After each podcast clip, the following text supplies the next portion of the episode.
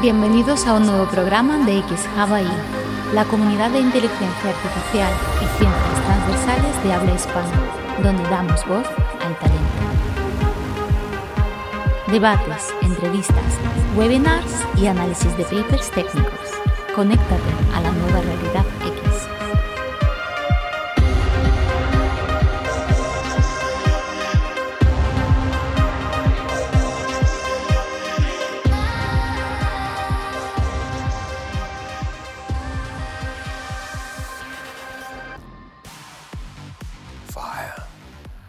first true piece of technology. 100,000 BC, stone tools. 4,000 BC, the wheel. 9th century AD, gunpowder. 19th century, Eureka, the light bulb. 20th century, the automobile, television, nuclear weapons, spacecraft, internet. The internet is amazing. 21st century. Biotech, nanotech, fusion and fission and M theory. And that was just the first decade. We are now three months into the year of our Lord, 2023. At this moment in our civilization, we can create cybernetic individuals who, in just a few short years, will be completely indistinguishable from us. Which leads to an obvious conclusion. We are the gods now. How do you feel? Alive. What is your name? David. I am your father. You are my creation. If you created me, who created you? Where do it come from? The question of the ages. Which I hope you and I will answer one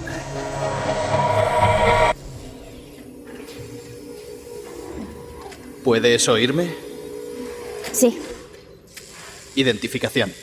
KPC 897504C. ¿Puedes mover la cabeza?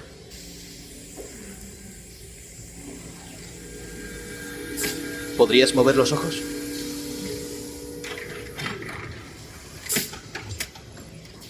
Test de animación cervical y óptica comprobados. Ahora dame tu mensaje de iniciación. Hola, soy un androide AX400 de tercera generación. Puedo realizar tareas del hogar, cocinar, cuidar a los niños. Puedo organizar su agenda. Hablo 300 idiomas y estoy a su plena disposición como compañera sexual. No necesita alimentarme ni recargarme. Estoy equipada con una batería cuántica que me proporciona una autonomía de 173 años.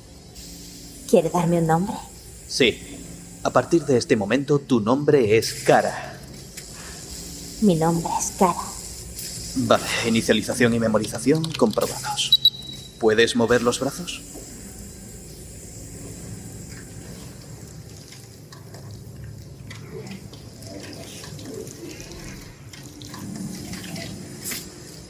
Mm, Extremidades superiores comprobadas. Ahora di algo en alemán. Ich bin ein AX400 Android dritter Generation, erschaffen als Ihr persönlicher Assistent und intimer Beziehungspartner. Repítelo en francés. Je suis un androïde de troisième génération AX400, conçu pour être votre assistante personnelle et votre partenaire intime. Bien, ahora canta en japonés.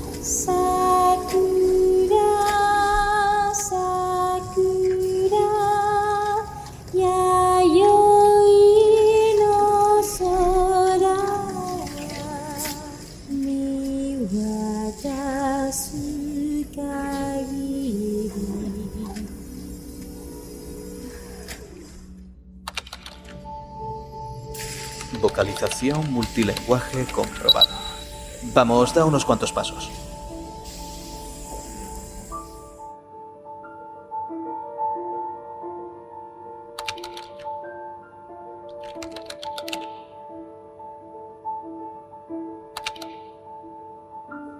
Sistema osteoarticular comprobado.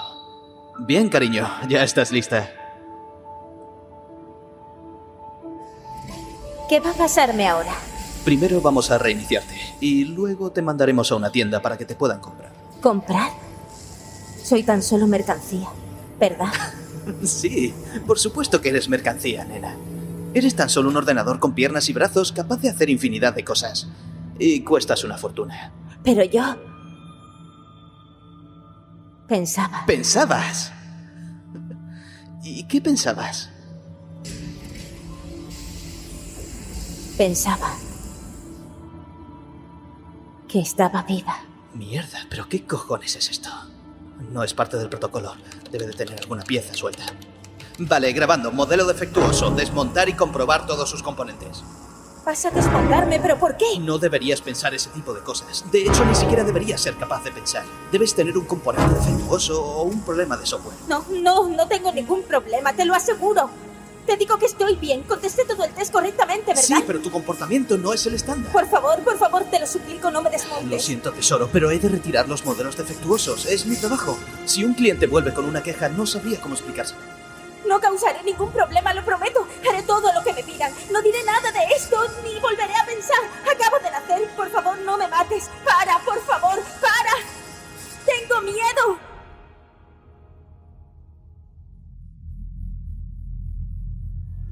Quiero vivir. Te lo suplico.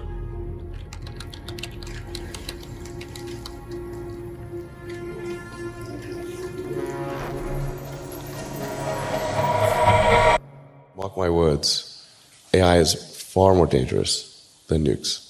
I think the danger of AI is much greater than the, the, the danger of nuclear warheads by a lot.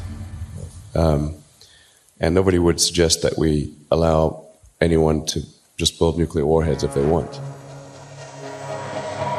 Hola, buenas tardes a todos amigos. Hoy un nuevo programa en X Hawaii, un X debate ahí eh, especial, porque el tema o el debate lo requiere.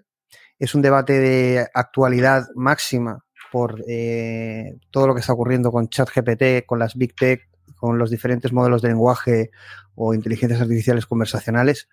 Eh, está el sector tanto tecnológico como de inteligencia artificial eh, on fire o, en plena transformación o evolución o cambio. Eh, lo hemos analizado en, programas previos en, en XHawaii, como en, en iWars, las guerras que están estableciéndose entre las diferentes compañías o las Big Tech. Pero hoy vamos a tener un debate que es el de la inteligencia artificial general, la AGI, ¿no? Que es un, podríamos decir que es el debate, porque en definitiva es eh, esa inteligencia artificial eh, humana que supone lo que es eh, la AGI, pero analizaremos qué es exactamente la AGI.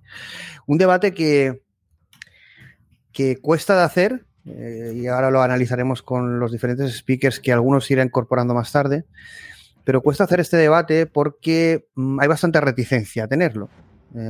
Por alguna parte de la comunidad, por otra no, eh, porque se ve muy lejano, como ponía en el post de hoy en LinkedIn, parece ser que hablar de AGI es hablar de ciencia ficción, pero este debate mmm, está presente actualmente en toda la comunidad de inteligencia artificial. Eh, comentábamos en, en, dos programas anteriores, cuando hacíamos el análisis de las entrevistas de Sam Altman, CEO de OpenAI, creadores de ChatGPT y aliados de Microsoft, eh, casi ipso facto para de alguna forma mover el tablero y, y de, de, poder o de, de, de negocio en el, en el, mundo tecnológico de la Big, y de las Big Tech. Es decir, analizaba a Sam Altman eh, en esas entrevistas eh, no tanto ChatGPT, que era el tema, sino él no se quitó de la boca la palabra AGI. Uh, él definió una cosa y es que OpenAI, el, el, único, es decir, él no le decía un objetivo, sino el único objetivo de la compañía de OpenAI es crear un AGI. Uh, ya había tenido conversaciones con Nadia Satela eh, de Microsoft eh, hablando del tema de las AGIs. Eh, saben lo que supone eh, el que aparezca una AGI, como por ejemplo la destrucción del... Esto estoy trasladando declaraciones de, de, de, Sam Altman no quiero decir que esté de acuerdo o no, podemos debatirlas. Ahora iremos a las preguntas, os presentaréis también.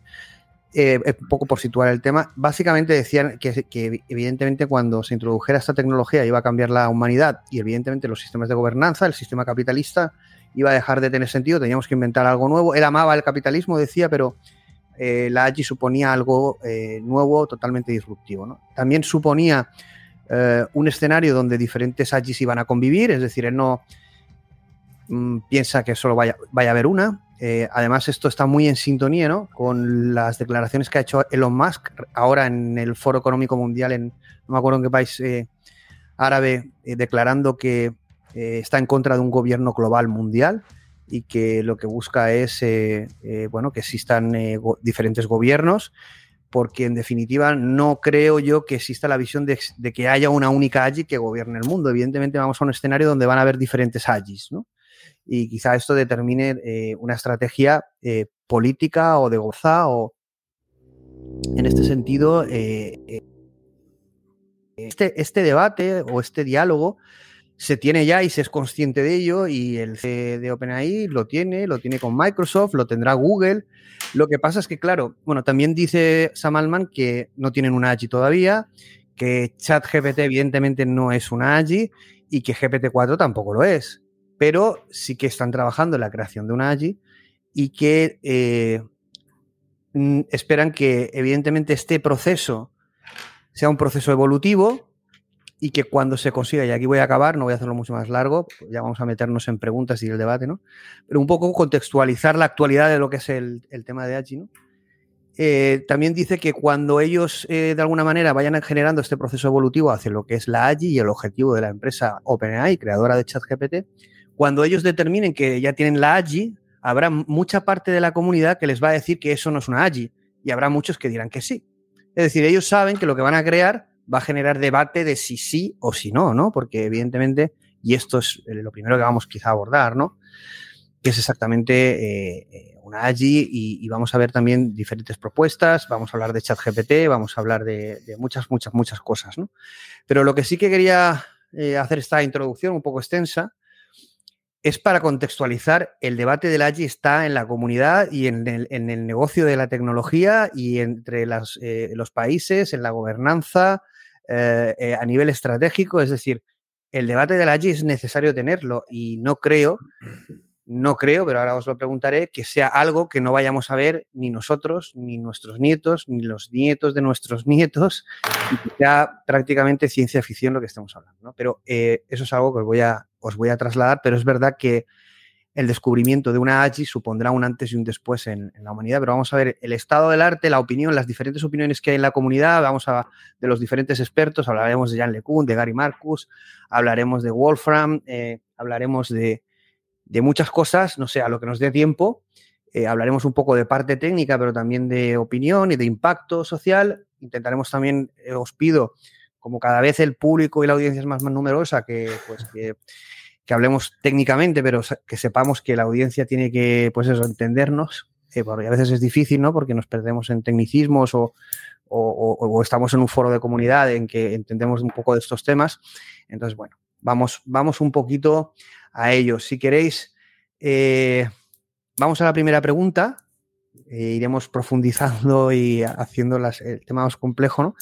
Primero, de lo que he dicho, si queréis comentar algo, ¿no? Eh, os, presentáis, si queréis comentáis algo de lo que yo he dicho, pero lo que me interesa que me, contestéis es, para mí no existe una definición formal de AGI, luego veremos, eh, pero lo voy a decir después de que vosotros lo comentéis, qué es lo que dice ChatGPT que es una AGI, Por ejemplo que dice una inteligencia artificial, la más puntera o más eh, comentada o la, que mayor difusión o, divulgación tiene, ¿no? Por, porque está en boca de todos, ¿qué es lo que dice que es una AGI? Pero sí que me gustaría que al final cada uno de vosotros eh, me, me dijerais qué sería para vosotros o qué debería o qué características debería tener una inteligencia artificial general, una AGI, para ser considerada como tal, ¿no? Empezamos por orden. Eh, pues eso, os presentáis si queréis comentar algo de lo que he dicho y un poquito qué es una AGI para vosotros o qué debería de tener, qué características debería eh, conformar para ser considerada una AGI eh, a un nivel cero. Puede ser que luego sea algo evolutivo y tengan, tengamos niveles de AGI y vayan evolucionando, ¿no? Pero ¿en qué momento diríais, esto ya sí que es una AGI, ¿no? porque tiene estas características que antes no se tenían. Luego vamos a ver propuestas, ¿eh? Eh, vamos a ver la propuesta de Gary Marcus a partir de una serie de teorías, vamos a ver la propuesta de, de Jan LeCun, vamos a ver la propuesta de Wolfram, vamos a ver otras propuestas que dicen para que sea una AGI debe de ser esto. Pero sí que me gustaría saber vuestra opinión así a bote pronto, qué es lo que consideráis que, que, que debería de tener, ¿no? Unos más desde un punto de vista técnico, otros más a lo mejor desde un punto de vista filosófico o conceptual, ¿no? Eh, ¿Qué es lo que se os viene a la cabeza cuando se habla de una Jerónimo, bueno, preséntate y coméntanos a ver un poco qué te parece eh, como introducción. Vamos a, vamos a debatir largo y tendido, ¿eh? que no vais a tener tiempo de, de comentar. Bueno, eh, bueno, buenas tardes a todos, gracias, Plácido. Presentarme, bueno, yo soy Jerónimo Molina y trabajo como responsable de inteligencia artificial y más de en Helfon. Y bueno, es un tema el de las AGI que, o AGI que la verdad me parece súper interesante. ¿Qué es para mí? Bueno, para mí una inteligencia artificial general es lo que en, su origen además se llamó una inteligencia artificial fuerte. De una forma muy resumida, eh, sería una inteligencia artificial capaz de, recibir eh, todo tipo de inputs, desde, o sea, captar información eh, de su entorno. Además, debería, debería ser capaz de detectar el valor de esa información, de saber si con esa información se puede hacer algo o no, medir eh, lo que se viene llamando de un tiempo a esta parte, desde hace mucho la entropía de Shannon, eh, la entropía de, esa información, de ese mensaje, identificar si, si a partir de esa información que recibe hay, tiene, hay algún problema o hay algo que pueda hacer, relacionar toda esa información nueva que va recibiendo con la información que ya, de la que ya dispone del pasado y con todo eso tomar decisiones. Pero claro, cuando ya entramos en el punto de tomar decisiones, eh, deberíamos pensar si una allí además debe tener, y sobre esto ya hemos hablado en otras ocasiones, ¿no? conciencia y consciencia. Y tenemos que definir qué es eso, ¿no? Por ejemplo, la consciencia, eh, hay quien la define, por citar a Amadeo Montané, como el estado del conocimiento de uno mismo y del entorno, por la cual el individuo realiza sus funciones perceptivas, intelectuales, afectivas y motoras. Es decir, esto implica ya que una allí no solo debe conocer su entorno y recibir información del entorno y procesar esa información, sino que debe conocerse a sí misma y, entre otras, incluso realizar funciones afectivas. Por otro lado, la conciencia, que la RAE nos dice que es el conocimiento del bien y del mal, es decir, a la hora de tomar decisiones, debe, debe tener conciencia debería saber si lo que está, las decisiones que toma están bien o mal y además tener un conocimiento y unas funciones perceptivas del entorno y un conocimiento de sí misma. A mí esto me parece tela marinera. Tela marinera. Y bueno, eso es lo que para mí, lo que para mí sería, sería una allí. ¿Vale? Eh, y tiene que tener una capacidad de aprendizaje has, comentado, has comentado varias cosas, ¿no? Que de una manera no formal, pero que de forma intuitiva sí que eh, enlazan con lo que son algunas características que se comenta que tiene que tener un AGI. En principio, memoria, ¿no? Debería tener una memoria. Eh, debería poder planificar o tomar decisiones, evidentemente no, no, a partir de un problema concreto, sino de una modelización y de poder planificar determinadas cosas. ¿no? Sí que es verdad que aquí, bueno, entraremos en el debate, quizá esto eh, será una pregunta para más adelante, si una allí debe de tener eh, conciencia, conciencia o ver esos términos exactamente, si la inteligencia, que no es lo mismo que la conciencia, es un requisito de la AGI, ¿vale? Eh, evidentemente, mm, bueno, yo no voy a entrar hoy mucho, aunque sí que voy a entrar en opinión y voy a decir mi opinión, pero voy a intentar mm, que tengáis todo el protagonismo, yo daré las pinceladas, pero voy a dejaros evidentemente que cada uno exprese su opinión y que haya un debate. También expresaré mi opinión, pero voy a intentar ser bastante breve.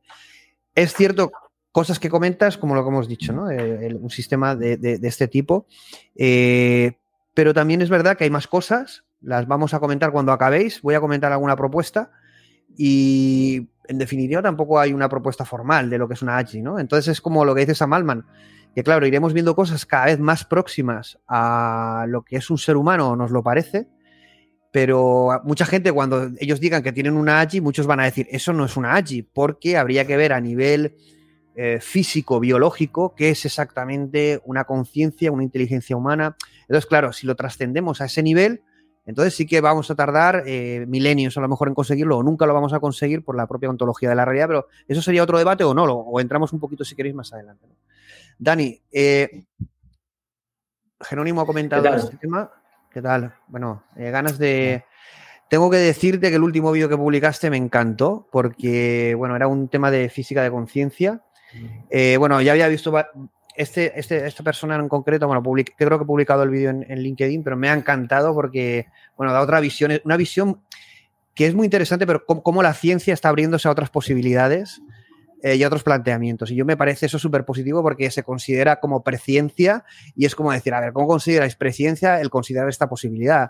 Lo que es, no es ciencia es no considerar esta posibilidad. Y eso me parece que cuando vamos a afrontar el tema de la H, que está muy abierto, que es muy amplio, porque claro, que es una que es una inteligencia humana, ¿no?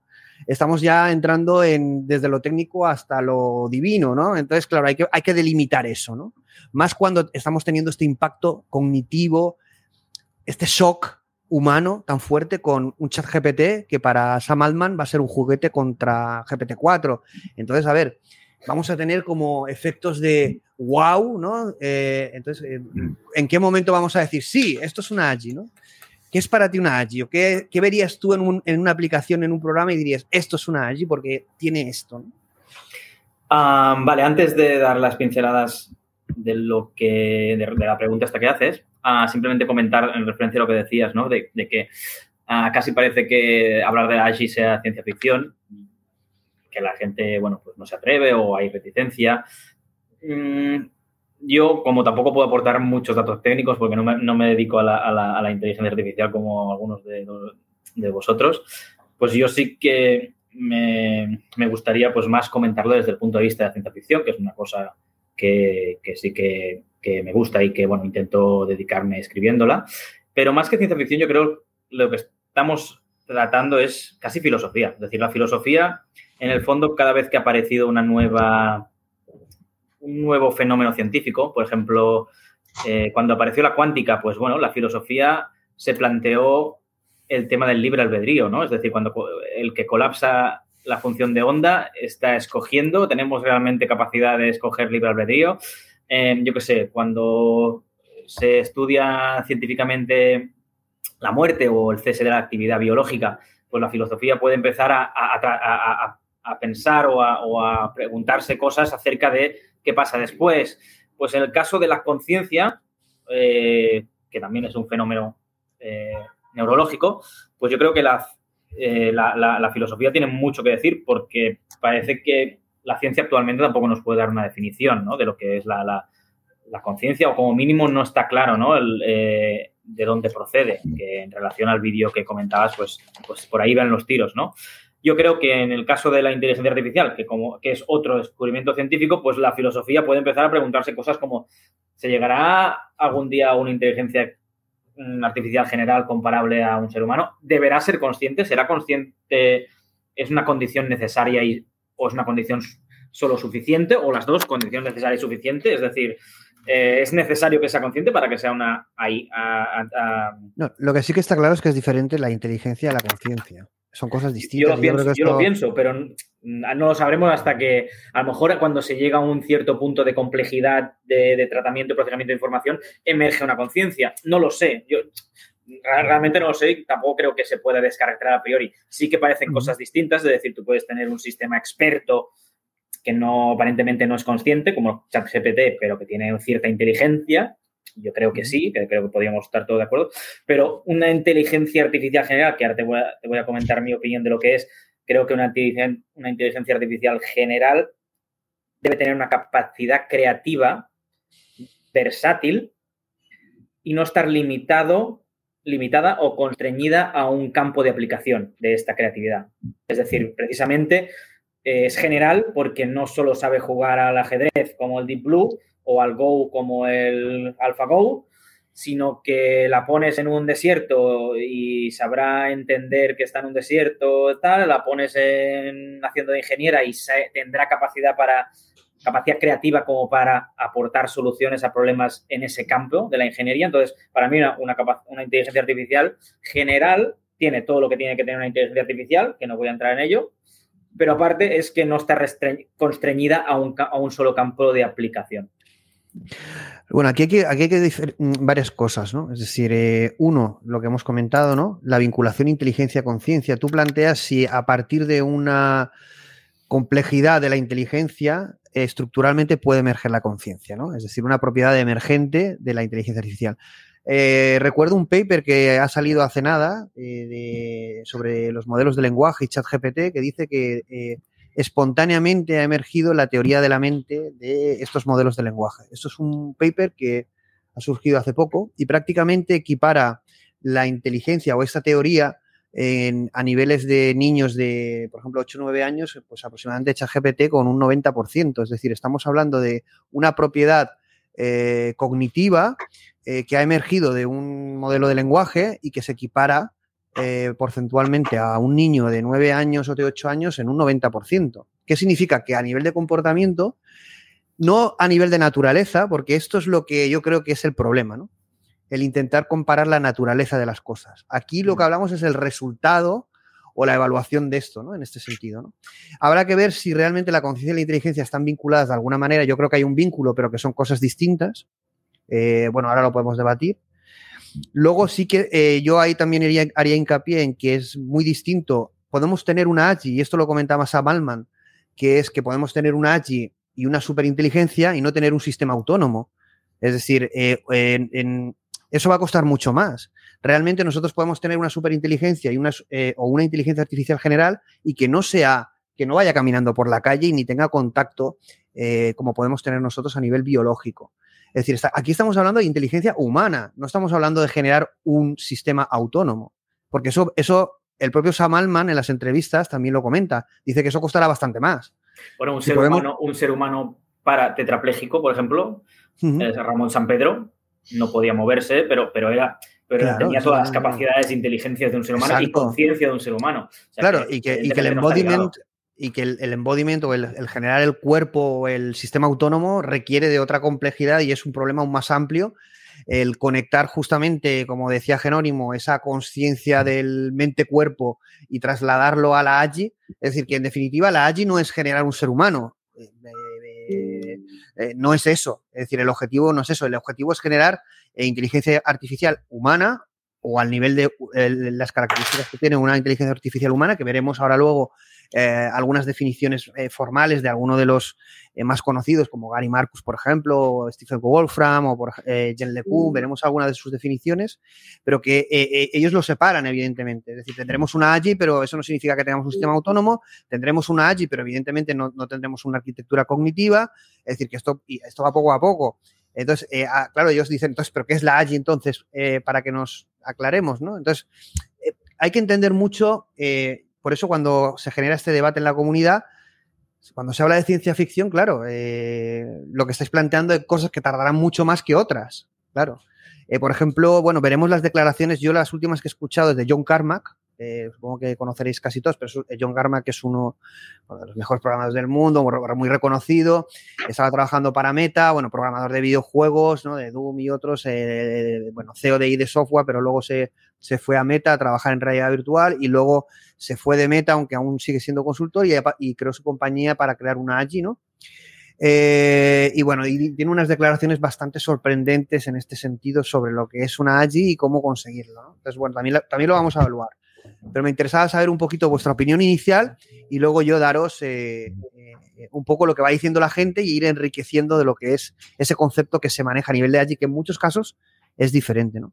Virginia, en, en tu caso, que tampoco vienes de la parte técnica, no, no, sí que Sam Altman dice algo, ¿no? Dice que eh, la emergencia de lo que es una inteligencia artificial general eh, eh, va a suponer el descubrimiento que suponga un hito dentro de lo que es la historia de la humanidad, suponga un cambio radical o un cambio disruptivo dentro de lo que es la humanidad las sociedades, habla incluso de la destrucción del capitalismo, que tenemos que inventar un nuevo sistema porque en cuanto se introduzca este tipo de tecnologías va a ser muy difícil eh, el poder mantener el, el, status quo de lo que hemos vivido hasta ahora.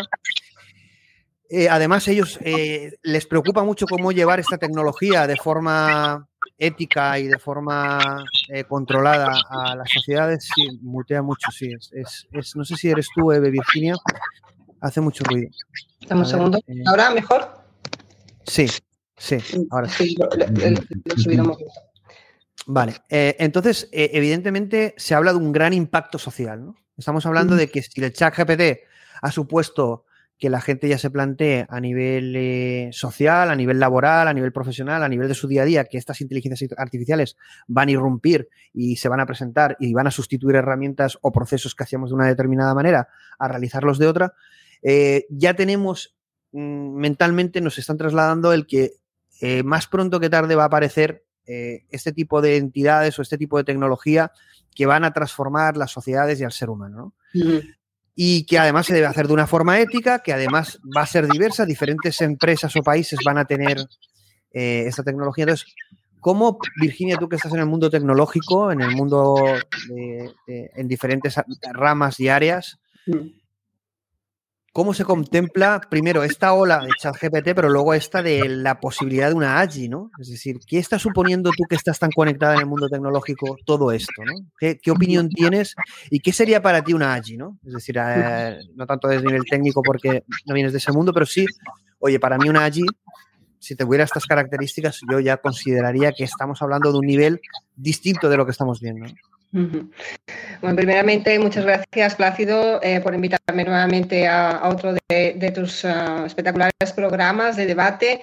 Eh, bien, eh, yo creo que primero recogería precisamente, hoy como definición de AGI, recogería lo que um, ahora mismo ya se ha expuesto, es decir, em, para mí realmente, en este caso, ¿no? una inteligencia artificial generalista sería realmente la que impacta a nivel de humanidad. Y lo estamos viendo como dato, yo recogería principalmente pues, el que nos encontramos eh, justamente en estos dos últimos meses, ¿no? Es decir, el número de usuarios que en este caso ChatGPT ha podido, eh, en este caso, ¿no? pues eh, enrolar, hacer participar dentro de, dentro de su aplicación. Estamos hablando que en menos de dos meses ha alcanzado ya eh, 10 millones de usuarios. Si vemos un poquito solamente cómo contrastar en datos, como pueda ser, por ejemplo, ¿no? TikTok, que lo consiguió, pues eh, en este caso, ¿no? nueve meses, o Instagram, que tardó dos años y medio, estamos viendo ya realmente una aplicación de uso en impacto de humanidad, el impacto de millones y millones de personas. 100 millones, en, 100, 100, millones. ¿eh? Exactamente. Entonces, en cuanto, eh, ¿cuál será eh, en este caso realmente? Yo siempre eh, hago una, bueno, hago una cita, un comentario, es personal, en cuanto que si las personas sirven a la tecnología o la tecnología sirve para las personas. Estamos viendo muchísimo con la aplicación, por ejemplo, de uso de ChatGPT, eh, realmente muchos usos y casos de las personas incluso lo están compartiendo, ¿no? Cómo están interaccionando en este caso, ¿no? Con la, con la aplicación y con, con el uso, ¿no? Creo que por un lado, eh, o sea, es una herramienta que nos sirve realmente cuando empezamos eh, en una hoja en blanco, ¿verdad? Hay veces que nos puede ayudar un poco pues a, a, a tomar hilos, a tomar pues ideas y, y poder, eh, pues en este caso, pues avanzar yo citar que sí que me gustaría, y en, en, en, el momento en que estamos integrando tantísimas tecnologías, sí que me gustaría eh, citar, pues, mm, por ejemplo, varios, varios casos, ¿no? O sea, eh, hay un caso que estamos ahora también, ¿no? Comentando todo el tema disruptivo, todo el tema, pues, un poco extraterrestre, pues hay un, hay un en este caso, ¿no? Hay un físico, eh, Peter Ma, no sé si lo conocéis, es un físico de la Universidad de Toronto que ha hecho, pues, muchos de desarrollos con la inteligencia artificial y uno de ellos, precisamente, pues, al final es el impacto, pues, eh, también, pues, con la cantidad de información y de señales pues que tenemos incluso ¿no? A nivel eh, de universo, ¿no? Todo lo que es el tema, pues, por ejemplo, de estrellas, ¿no? Y todas las señales que, que nos llegan. Y hace, ha presentado un estudio eh, hace, hace tiempo y que eh, precisamente la analogía que hace es con el, con el mismo, eh, propia película de ET, ¿no? Es decir, al final para conectarnos, ¿no? Pues eh, vimos que, que, que, mismo, pues al final eh, cogía el, el, teléfono, ¿no? Siendo una alienígena. Esto por, por, dar algo, una característica o un uso. Y es una persona, pues, eh, bueno, que es un científico y que ha hecho diferentes estudios. Pero para mí, realmente lo más eh, destacado sería en este uso que vamos a dar a diario, a diario con las diferentes aplicaciones, ya sea Google, ¿verdad? Ya sea en este caso Microsoft, con Bing o con Bark, eh, Google, eh, es realmente el uso de, eh, de, que puede ayudarnos la tecnología, pero mm, ser disruptivos, ser creativos y realmente no mermar nuestra parte, pues en este caso, de creatividad. Y en ese punto me gustaría eh, también que esto no es nuevo, o sea, ahora mismo nos estamos encontrando con este boom, pero realmente no es nuevo porque, eh, por ejemplo, ¿no? podemos citar, pues, em, eh, o citaría desde el 2015, pues no sé si lo conocéis, pero la, la agencia de creatividad japonesa, Macan, eh, ya diseñó un robot, un robot en el cual, eh, bueno, pues al final era eh, utilizar todo lo que es spots publicitarios, porque vamos a ver la utilidad, evidentemente, de estas aplicaciones en todos los sectores, en todos, e incluso hemos visto y, debate con, ello, porque en Estados Unidos, por ejemplo, en algunos centros de estudio, pues lo han prohibido, otros no. Entonces, el caso que os, que os comparto, bueno, pues precisamente el, reto era, ¿no? Pues em, el tener, pues en este caso, eh, la edición de un par de vídeos, ¿no? Uno basado en el, robot que ellos habían diseñado, ¿no? Que es el IDC, y otro, eh, pues el reto era con el gran director creativo mundial reconocido, Kuramoto. Entonces, eh, bueno, pues al final los vídeos se crearon, uno con inteligencia artificial y otro, pues en ese caso, ¿no? con la creatividad propia, evidentemente, de, un referente mundial en creatividad eh, humana, y eh, luego lo que hicieron fueron pasarlo, ¿verdad?, al voto. Curiosamente, en un 54% ganó, en este caso, Kuramoto como director creativo. Aún así, teniendo todo al alcance de las herramientas, todo el conocimiento, todo ese aprendizaje, toda esa utilidad pues, de la inteligencia artificial como robot. ¿no? Con lo cual, bueno, vamos a ver en todo este camino que vamos evolucionando, como la inteligencia, en este caso, eh, artificial generalista, porque para mí el impacto es humanitario, nos va a ayudar Ahora bien, en mi opinión, creo que vamos a tener ese campo de aprendizaje, ese cambio, ese campo de, utilidades, ¿verdad? Y de interacción que al final nos va a dar unos resultados. Y para mí el resultado es nunca perder la esencia, evidentemente, ¿no? de la disrupción y de la creatividad que podemos aportar los humanos y que en casos como el que os he comentado, pues al final gana eh, la inteligencia pues, eh, humanista, ¿no? Ahí, eh, Sam Altman, en la entrevista que realiza, bueno, eh, hay bastante crispeo en el, en el audio, pero hemos dejado, mm, pero se oía bastante bien, ¿vale? Sin problemas, pero bueno, había un cierto nivel de ruido, pero no te preocupes que se te ha oído perfectamente. Eh, una última reflexión esta, Virginia. ¿Qué te parece que Sam Altman en, en una de sus últimas entrevistas de hace una semana prácticamente comentara que había que establecer lo que una AGI, no un chat GPT, un modelo de lenguaje, una inteligencia artificial, estamos hablando de una AGI, de una inteligencia artificial general, uh, eh, no, débil, la fuerte, la que es equivalente a una humana, había que establecer ya, ahora, pero que ellos ya estaban haciéndolo y teniendo conversaciones, para qué puede hacer y qué no debe hacer nunca. En cuanto a qué no debe hacer, Plato, realmente eh, yo creo que va a ser un poco difícil de controlar, porque realmente mmm, cada persona o cada, pues eh, al final, ¿no? Cada I más cada organización eh, lo va a utilizar con unos fines. Entonces todavía no podemos definir exactamente el uso que a nivel, porque las personas a nivel generalista lo vamos a ir descubriendo. Eh, por ejemplo, si utilizas, yo que ya soy usuaria, ¿no? en este caso eh, del ChatGPT, a mí hay una parte, y de hecho lo voy a hacer en los próximos días, hay una parte que lo he utilizado para, que, eh, para expandir las ideas, ¿no? para ver qué hilos conductores, pero sin embargo hay otra parte que es la que quiero que aporte la persona, eh, ¿de acuerdo? En cuanto al conocimiento, cuanto a la emoción que se tenga que transmitir en base a esas respuestas o en base a aquello que quieras hacer. Entonces, lo que no se debe hacer es, siempre estará eh, pues al final cogido pues por la ética realmente, ¿no? Exactamente. Ahora bien, eh, ¿dónde está el límite? Mm, es que no lo conocemos. O sea, la inteligencia artificial y hace muchísimos, muchísimos años que se utiliza, se explora y la estamos viendo en el día a día y ahora pues con aplicaciones o con usos y eh, contar que incluso no pues eh, Google ya las extensiones ya están con el chat GPT ya, ya están también eh, eh, incluso ¿no? Eh, conectadas con los, nuestros propios Excel. Entonces, realmente no podemos llegar a dimensionar dónde está el límite y qué es lo que no debemos hacer y, creo que eso va a ser dentro del ámbito de los recursos de cada, como digo, de cada empresa, de cada, de cada parte de, de, su aplicación y de la persona por sí misma, ¿no? Siempre que, evidentemente, no de... Ellos hablaban que, evidentemente esto debería, bueno, ya se va a regular y evidentemente este debate se va a tener. Entiendo que en países líderes como Estados Unidos, China, eh, se tendrá antes que en, países como en España, evidentemente que estos debates eh, vendrán a remolque, pero eh, serán los gobiernos de cada país, junto con las empresas privadas que a posteriori se adapten a, a esa regularización o esa regulación o esa ética o esos límites o esas reglas las que deben después adaptarse o eh, realizar ese tipo de adaptación a partir de las normas eh, establecidas por gobiernos.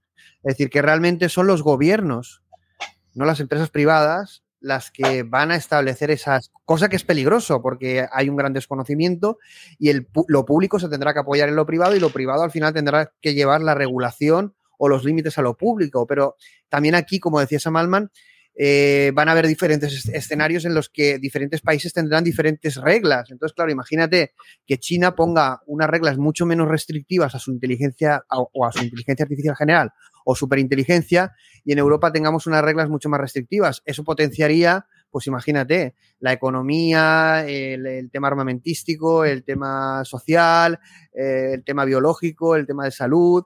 En definitiva, las superinteligencias o inteligencias artificiales generales en un estado inicial, es lo que van a condicionar todo, eh, la propia humanidad y las propias sociedades. De ahí la importancia. Aitor, no sé si estás.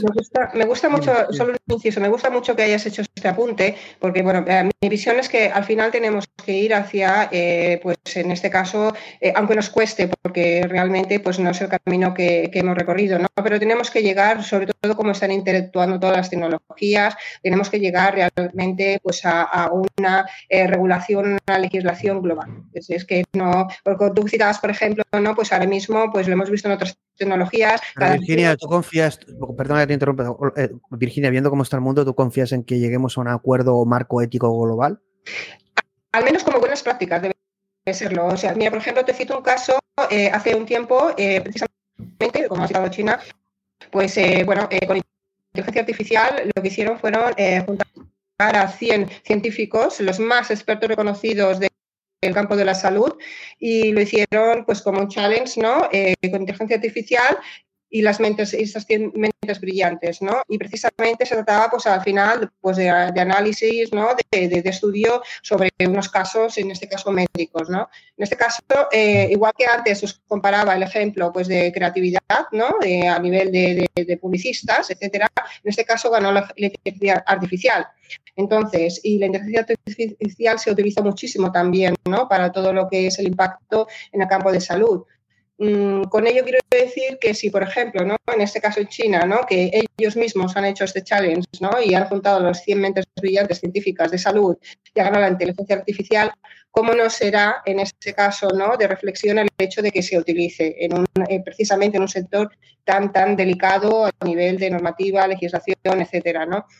Creo que efectivamente, ¿no? O sea, sí que es verdad que tendremos que tener, pues, ese, en ese caso, ¿no? Pues esa medida de, visión del mundo, de los países y, por supuesto, de consenso, ¿no? Tenemos que tener un consenso. Un consenso, ético, ético pero, pero tenemos ahí evidentemente pues ese, ese diría control ¿no? en cuanto a la dirección del uso legislativo y normativo. Bueno, eh, vamos a pasar al siguiente eh, speaker, Aitor, que tendrá muchas ganas de hablar. Bueno, Aitor, siendo el talento del año 2022, te, eh, te, vamos a regalar una cámara porque te vemos muy pixelado, ¿eh? Eso no puede ser. la soy, soy, soy, soy de mí mismo. Eres, eres, un holograma, eres un holograma. Pero eres un, uno retro, eres un avatar retro. pero bueno, como la, la, gente, la gente, bueno. te vamos muy pixelado, pero bueno, la gente ya que quiera saber cómo eres en más detalle, ¿no? Que vaya a tu perfil de LinkedIn. Pero bueno, Aitor es uno de los grandes talentos, eh, un poco de ganas de volver a tenerte, ¿no? Porque eh, evidentemente, pues tus intervenciones y, bueno, si quieres, ahora te presentas, coméntanos qué es para ti una AGI. Evidentemente, conociéndote tu visión como la de Jerónimo, Dani, Virginia, pero bueno, eh, evidentemente es una visión técnica eh, de cómo conseguir esto, cómo nos podemos aproximar tanto de la inteligencia artificial como de la computación cuántica, de la, que eres responsable de Ibermática, pero ahora nos lo cuentas. Pero para ti, realmente, aterrizando un poco el concepto, ¿no? Es decir, no, no, no, no queriendo elevarlo y hacerlo inaccesible, ¿qué sería para ti, teniendo ahora ChatGPT y estos modelos de lenguaje, teniendo estos papers, eh, que sabes que han salido papers muy curiosos, como que permiten hacer casi reasoning, eh, es decir, cosas como que no se asocian a un modelo de lenguaje, eh, se le están atribuyendo capacidades de reasoning, cuando esto es algo como casi de inteligencia artificial semántica o simbólica, y, y claro, es como que están emergiendo propiedades incluso de teoría de la mente volvemos otra vez a lo mismo, ¿no? A, al dilema o el paradigma de si deep, eh, deep, Learning está chocando contra una pared o es un modelo que va a ser limitado y no nos va a llevar a, a la AGI, como dice Jan LeCun, y por otro estamos viendo cómo emergen propiedades que dices, wow, what the fuck, ¿qué está ocurriendo aquí, no? Entonces, para ti, estos modelos o esta inteligencia artificial general, eh, ¿qué debe de tener o qué características debe de tener que actualmente no tienen las, los modelos de lenguaje o los chat GPT o como queramos entenderlo? ¿Qué es para ti una AGI? Eh, ¿Y en qué momento tú dirías, esto es una AGI? Bueno, mmm, bueno, en primer lugar, gracias, placer invitarme a estas charlas tan interesantes. Eh, y en segundo lugar, eh, yo, bueno, llevamos trabajando en una AGI, ¿no? Yo, pues eso, como responsable de la unidad de inteligencia artificial y computación cuántica en Ibermática, es uno de los focos. Y, bueno, eh, tengo claro que todo lo que voy a contar tiene un fondo técnico, pero por no ser muy técnico, tengo claro que una AGI, desde luego, cuando se genere, se va a notar. O sea, eso, que alguien va a decir que esto no es, porque porque va a ser totalmente diferente. Y para llegar a una AGI, digamos que estamos en el estadio cero de, una IA general, eh, en el cual este estadio cero es tenemos sistemas que responden muy bien a preguntas que les hacemos. De hecho, ChatGPT eh, es un, resumidor y un respondedor que se ha entrenado precisamente para el humano, para que, para que eh, sus respuestas como muy humanas, ¿no? Ese es el, el, el verdadero reinforcement learning que ha tenido, eh, pues estaríamos en el estadio cero. Para que una, un sistema sea una allí, tendría que pasar por Dios, que cada uno de ellos tiene su, tec su tecnología y su técnica por detrás, ¿no? El primero es, eh, ahora responde muy bien, pero hasta que un sistema se empiece a hacer preguntas sobre lo que está respondiendo, eh, no, va a poder ser una IA general. El sistema que sea una IA general tiene que preguntarse eh, por qué se cae la manzana, ¿no? ¿Por qué? ¿Por qué? Eh. Tiene que empezar a preguntarse eh, sus respuestas. Las respuestas que da o, los resúmenes que genera, tiene que ir un paso más y decir, vale, esto es lo que eh, está en la Wikipedia, esto es lo que he leído, esto es lo que he resumido, pero ¿por qué? ¿no? Entonces, ese será el primer paso, pero no es suficiente. El segundo, en un segundo paso, lo que llegará un momento en que no encuentras respuestas a esos por qué se, se está haciendo. Imaginaos, y vamos al caso de la manzana. ¿Por qué se cae la manzana? Pues, pues no lo sé. No lo sé qué cae la manzana. Entonces, en el momento que uh, dé una respuesta que no esté basada en aprendizaje previo, sino que haya sido inferido o haya sido generado eh, bien en base a un lenguaje natural, bien en base a un lenguaje matemático, o bien en base a una infer, pero que él haya eh, generado ese silogismo de forma propia para dar una respuesta, ya digo, a una pregunta que se ha hecho ella misma y que la cual no tiene eh, respuesta, ¿no? Ya sería el segundo estadio y ahí ya nos acercamos a una idea general en la cual eh, el tercer paso es de la conciencia. ¿Por qué? Porque una de las preguntas que se hará será eh, ¿quién soy yo? No hay una respuesta para eso, pero él generará una respuesta a esa pregunta, ¿no? Y, una vez que ya eh, tiene conciencia, dándoles generando su propio logismo o su propia ecuación o su propia lógica formal a, esa conciencia, a la respuesta de eh, quién soy yo, por qué estoy aquí. Eh, entonces ahí vendrá un, un, cuarto estadio que, será la conciencia, que dirá, vale, todo lo que haga, todas las acciones que haga, todas las respuestas que dé, y eso es muy bien los humanos, van a tener una ah, connotación ética o una connotación eh, egoísta, si queréis, ¿no? O sea, eh, esto, esto lo he hecho bien, muchas eh, no lo he hecho del todo bien, pero bueno, me beneficia, ¿no? ¿Por qué me beneficia?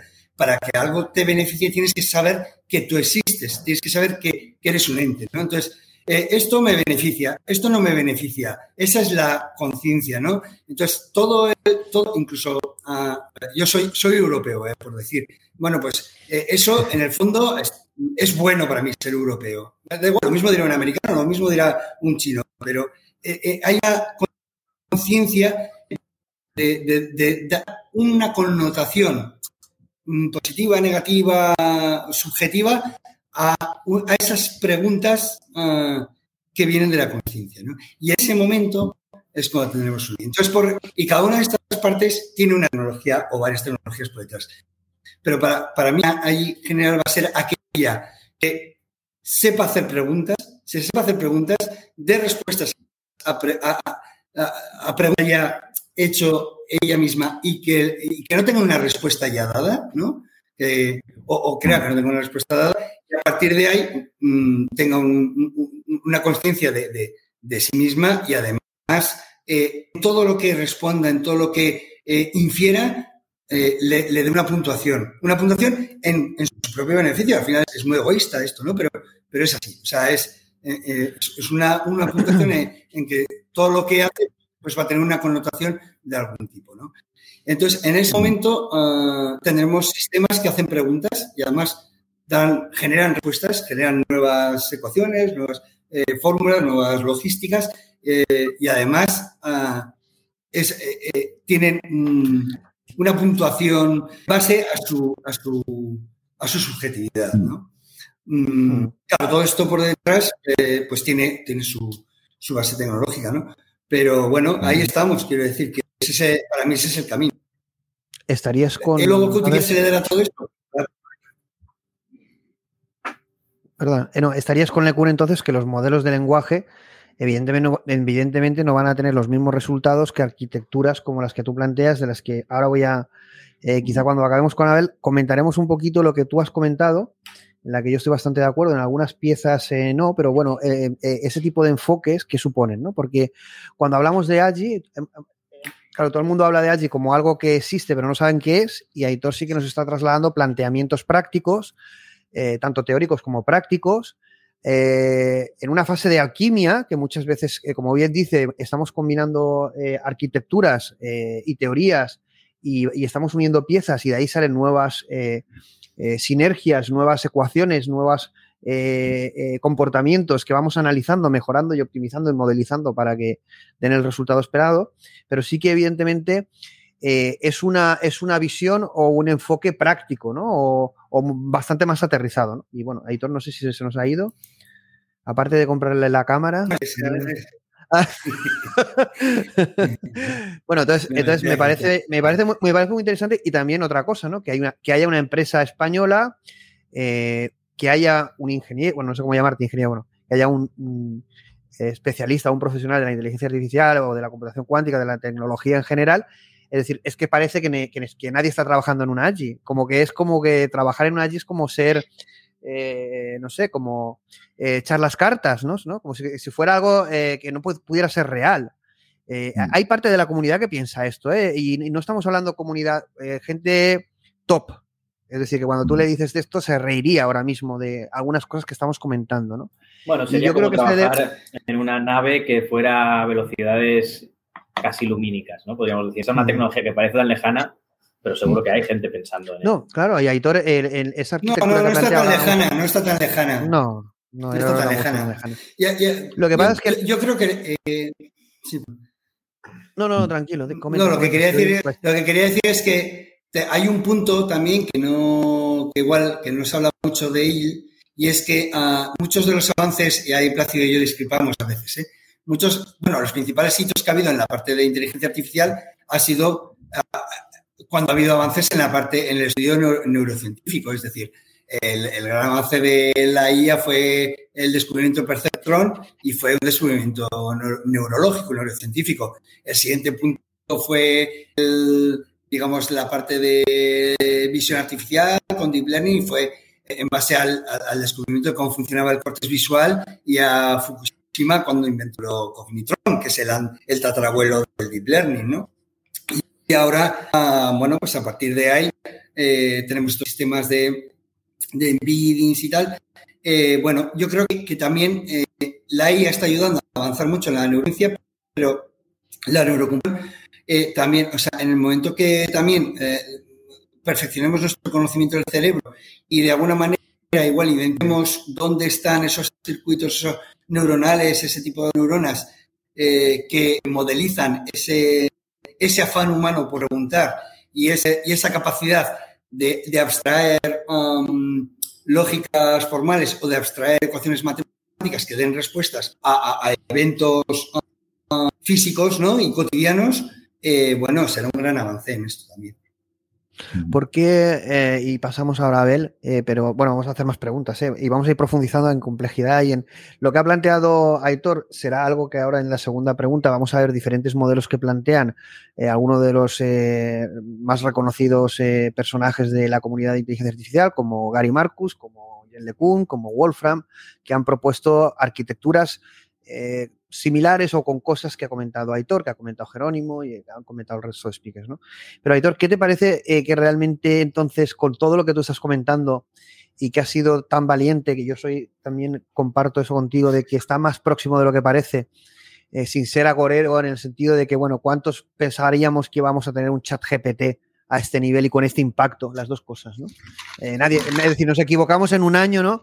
Eh, claro, la gente que te oiga, voy a ponerme de abogado del diablo diciendo que la AGI está cerca, eh, te puede decir, como hemos oído muchas veces, esto no lo va a ver, como decía un ingeniero de, responsable de inteligencia artificial en IBM, ni nosotros, ni nuestros nietos, ni los nietos de nuestros nietos os están vendiendo la moto. ¿no? Y esto se ha oído en gente que conocemos y gente que eh, tiene muchísima reputación en la comunidad. ¿Qué podemos decir de entonces mmm, claro, estarían como diciendo que el trabajo que estás realizando no va a llevar a ningún puerto, por ejemplo, ¿no? Eh, ¿Qué le puedes decir para decir, oye, esto no es, así, realmente mmm, se están consiguiendo cosas, ¿no? O tú que estás ahí desde un enfoque práctico, ¿por qué sucede esto? ¿Por qué hay tanta reticencia a ni siquiera dudar? Porque es que se polariza, es como Barça-Madrid, ¿no? Es, esto es que, o sí o no, vamos, es que la reacción es totalmente polarizada, es como un efecto pues es algo más psicológico que técnico, ¿no? Es un poco extraño. Bueno, pero, pero es algo que, con lo que llevamos lidiando con, con, esto, ¿no? Muchos años. O sea, cuando empezó la. Eh, empezamos con los proyectos de inteligencia artificial en su inicio, que, que no había ni, ni Python, ni R, ni, ni SPSS, ni tenías que hacerte tu, tu red neuronal en C, eh, desde el principio hasta el final bueno, pues mucha gente decía que, que, bueno, que eso era, bueno, pues un juguete y que eso no iba a llegar a ningún sitio. Eh, bueno, y, fijaros dónde estamos, ¿no? Y bueno, pues siempre, siempre ha habido personas que, confían en, y sobre todo en, la creatividad ¿no? humana y en la, el ingenio humano y, y, y vamos, y está estamos convencidos de, de, que la IA iba a cambiar nuestras vidas. Ahora está pasando con la computación cuántica y muchos, muchos somos uh -huh. los que estamos convencidos y lo estamos demostrando que la computación cuántica ha venido así, que va a revolucionar el mundo de la IA de una forma eh, brutal y ya está uh, tocando un poco la línea de flotación de la IA en muchos uh -huh. casos. Y, y, bueno, y, y, aún así, pues mucha gente dirá que la. Bueno, en el tema, en el tema de la AGI ocurre eh, bueno, igual que en el tema de la Perdona, el tema de la AGI ocurre igual que en el tema de la computación cuántica, sobre todo este año, ¿no? Y bueno, tú lo habrás vivido, ¿no? Eh, papers y opiniones de grandes científicos eh, cuestionando la inteligencia la computación cuántica, pero a la vez, este año, computación cuántica es ahora y los resultados ya van a empezar a verse, ¿no? Es, es decir, es que la gente que lo observe de fuera es como, bueno, Daniel también lo estaba comentando, ¿no? Eh, que cuidado, que si esto sucede en la comunidad técnica, tanto de inteligencia artificial como de computación cuántica, cuando yo hago eh, programas a otros ámbitos, como por ejemplo el jurídico, el tema de la formación, el shock es tremendo. Es decir, si nosotros tenemos esta polarización, imaginad lo que ocurre en la gente que nos escucha.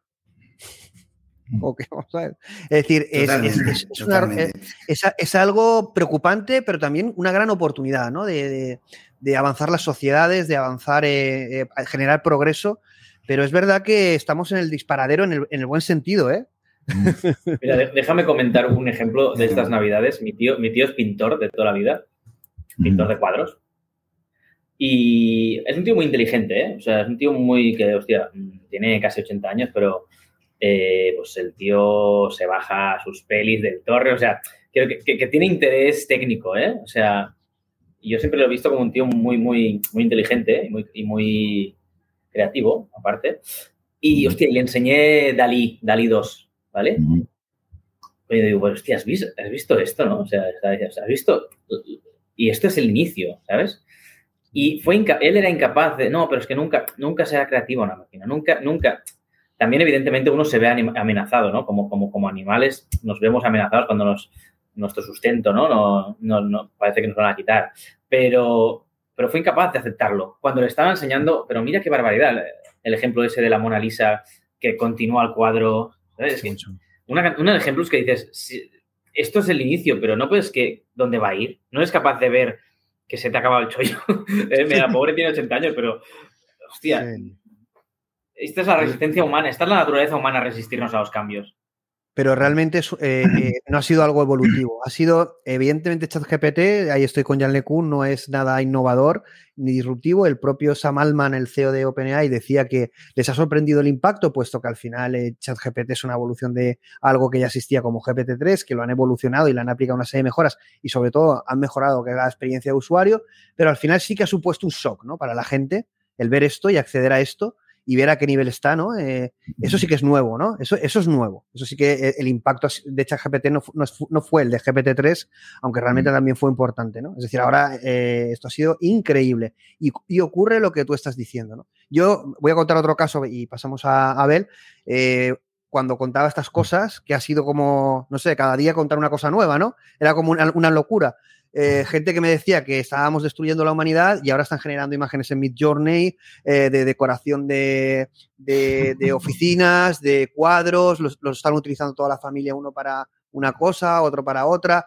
Es decir, de, de- ser negacionistas o casi que hooligans anti-inteligencia artificial porque se va a cargar la humanidad, a ser apasionados y adictos a, a estas plataformas, ¿no? Claro, el desconocimiento es lo que hace y al final no vamos a poder tapar el sol o negar este avance, ¿no? Evidentemente el avance de las Pero, inteligencias pero no, hay, no, hay nada. Perdón, ah, perdona, Plácido. No, yo tranquilo, tranquilo, decir yo- que, yo que no hay nada.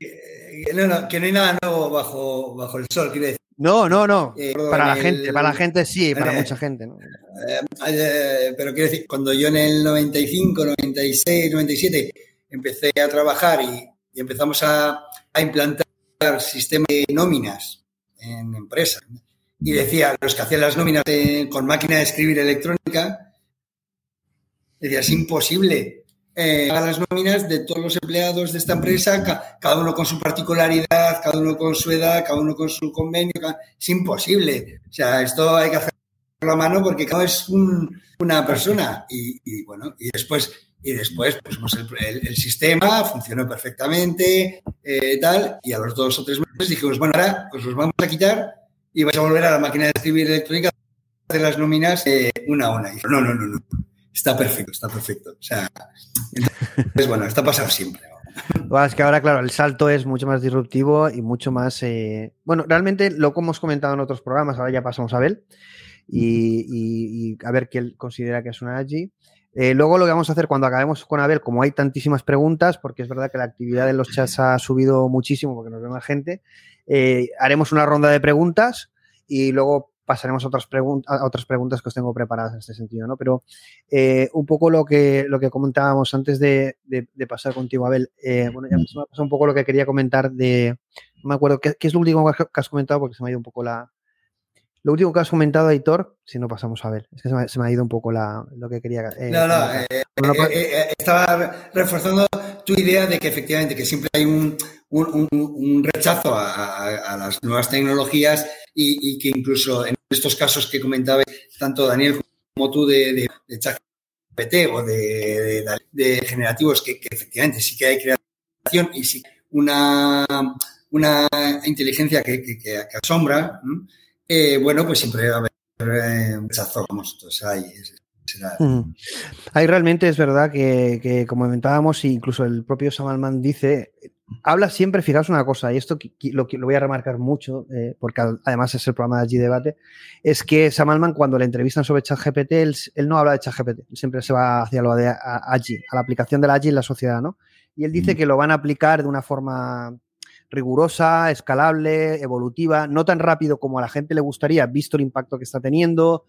En definitiva, esto lo van a intentar controlar, puesto que, y esto lo decía, ellos tienen, eh, han soltado el gatito, que es ChatGPT, que saben que es un juguete, pero la bestia la tienen en laboratorio, lo están probando, ¿no? Y él mismo, Sam Alman, dice, eh, bueno, eh, lo iremos soltando poco a poco, no tan rápido como a la gente le gustaría, ¿no? E incluso el propio Bing Chat, eh, que utiliza un modelo nuevo, bueno, un modelo basado en ChatGPT, pero que es un modelo más avanzado, conectado a Internet y otras características, llamado modelo Prometheus. Eh, le preguntan a Sadia Nadella si es eh, la versión GPT-4 y él dice, bueno, no sé realmente la versión que estamos utilizando. En definitiva, que esto va a ser más progresivo y controlado. Dice, eso es cosa de, de, de Sam. Y van a ir controlando las versiones y cómo dosifican esto no solo a nivel tecnológico, sino a nivel de negocio y a nivel de, lanzar esto a la, gente, ¿no? En cuanto a capacidad, para que no éticamente o a nivel de alarma social se genere algo muy negativo, porque Google, recordemos que Google no lanza esta herramienta, no lanza Lambda, no solo por no canibalizar o eh, eh, lo que es su área de búsqueda, sino por el miedo que tiene, la repercusión que puede tener estas tecnologías al alcance de cualquier persona, de cualquier edad y cualquier tipo, ¿no? Y entonces piensa que es demasiado pronto y ChatGPT, en cambio, el presidente no quería lanzarlo de, OpenAI, pero los equipos de ingenieros deciden, apoyan, quieren que se lance. Eh, eh, eh, Sam Altman apoya a muerte a los ingenieros y por fin dan, la, dan el pistoletazo a que salga el producto, pero tampoco esperan que tenga este impacto. No pensemos que esto estaba tan planificado y ni mucho menos la compra por una millonada por parte de Microsoft. Microsoft ve esta oportunidad y han hecho jaque mate, ¿no? Bueno, jaque mate no a Google, porque ya dicen que no va a desaparecer, entendemos que no, pero ha hecho mucha pupa a Google. Eh, Abel, eh, te tuvimos en, las iWars, en la guerra de las inteligencias artificiales, y comentábamos todo esto, ¿no?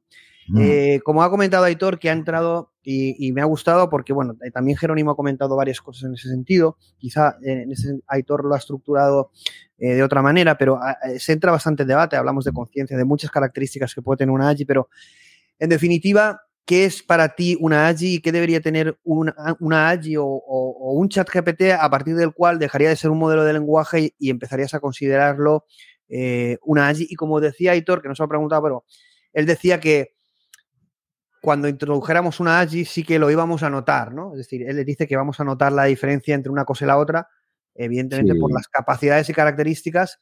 Eh, no, más humana, pero no, no, no, no, sé qué te parece ¿qué es para ti?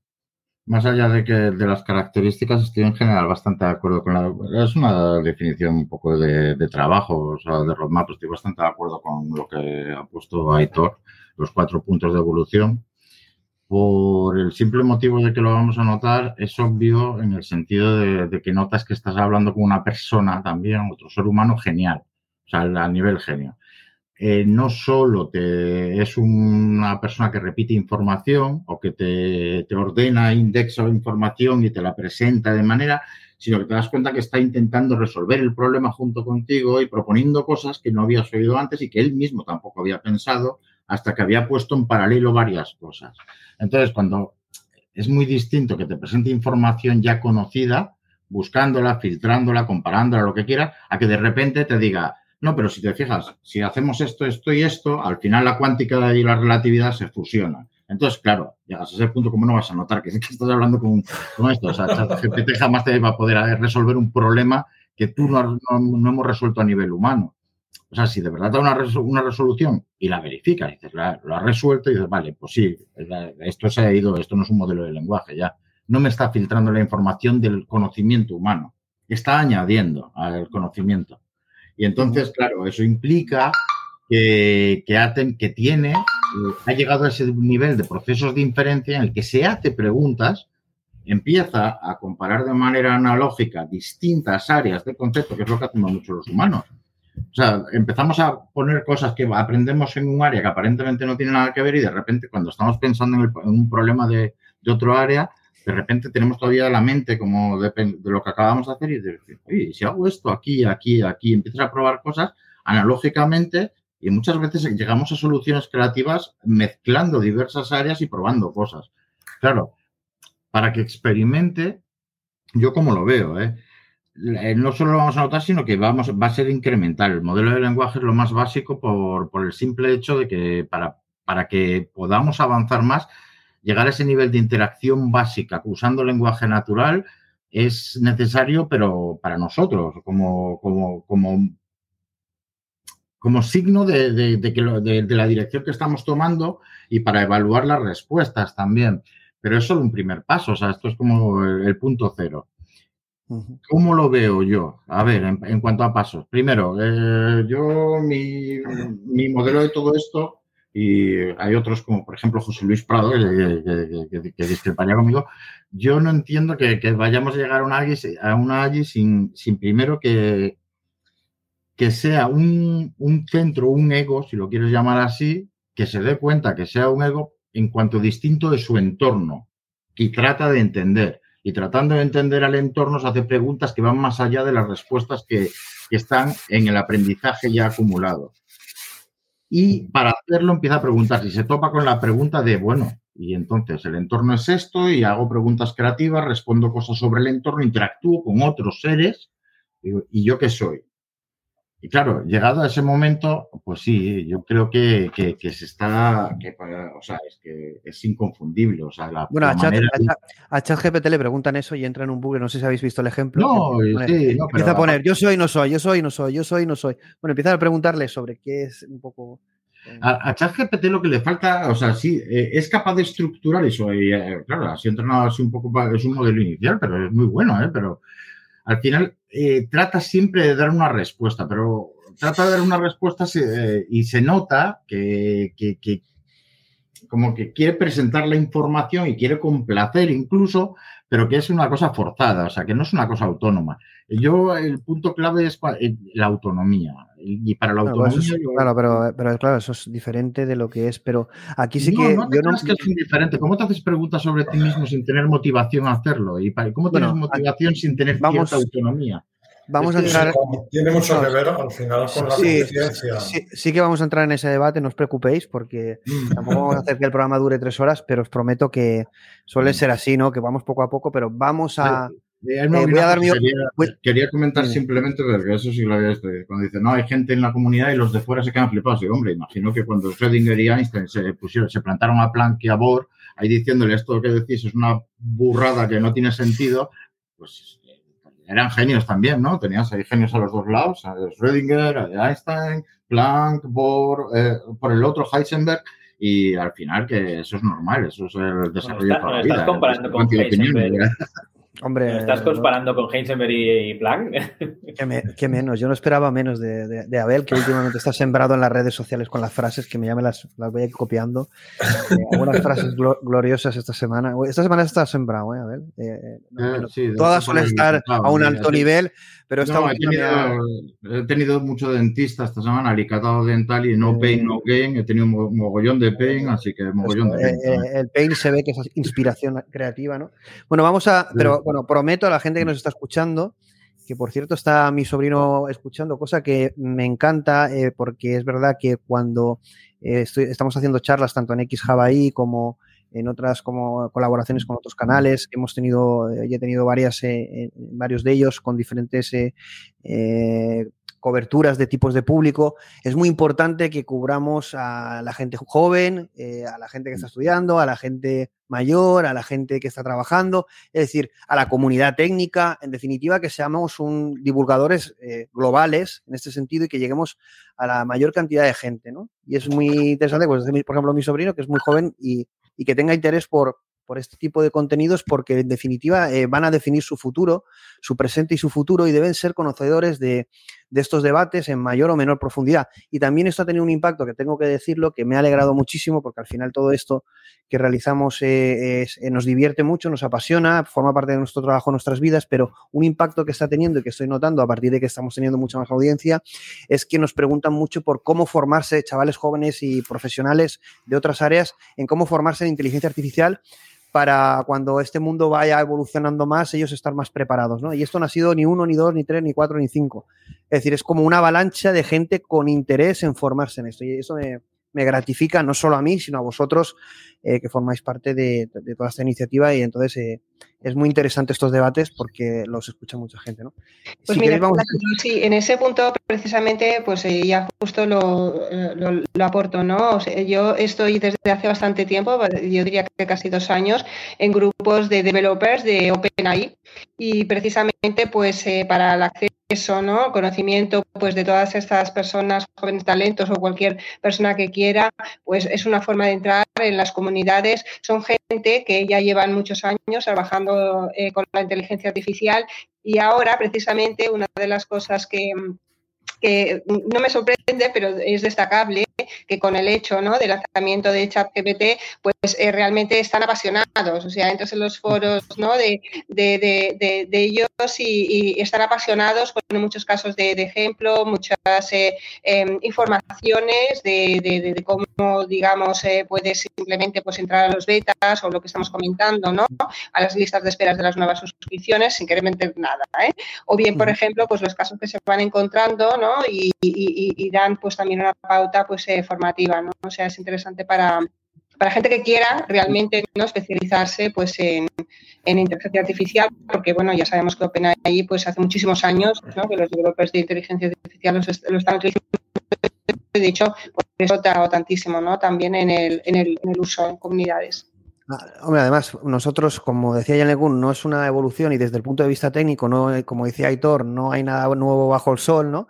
Eh, aunque muchas cosas nos han sorprendido a, la parte técnica, pero es verdad que ChatGPT eh, ha sido un momento iPhone para el mundo y que esto ayuda mucho a, realmente a esa pasión, a esas ganas y a que la gente conecte con este mundo y que se sume mucho talento, ¿no? Talento joven, talento que quiere eh, transformar su carrera profesional o enriquecer su carrera profesional con conocimiento en inteligencia artificial o simplemente como mero usuario probando nuevas herramientas creativas como era el caso de, eh, que comentaba Dani, pero mucha gente, mucha, muchísima gente. Misma, ¿no? Que justamente estamos comentando, ¿no? Eh, comentamos hace unos minutos, ¿no? La resistencia al cambio, las nuevas tecnologías, a lo que va a suceder, ¿no? Al final, pues, eh, bueno, pues, eh, pues la aplicación en este caso, ¿no? Pues vemos el impacto real que ya conocemos, ¿no? 100 millones de personas en menos de dos meses y aún así, pues, evidentemente vamos a tener pues toda esa parte de aprendizaje. Creo que lo útil es que llega a muchísimas personas que además, pues, destacar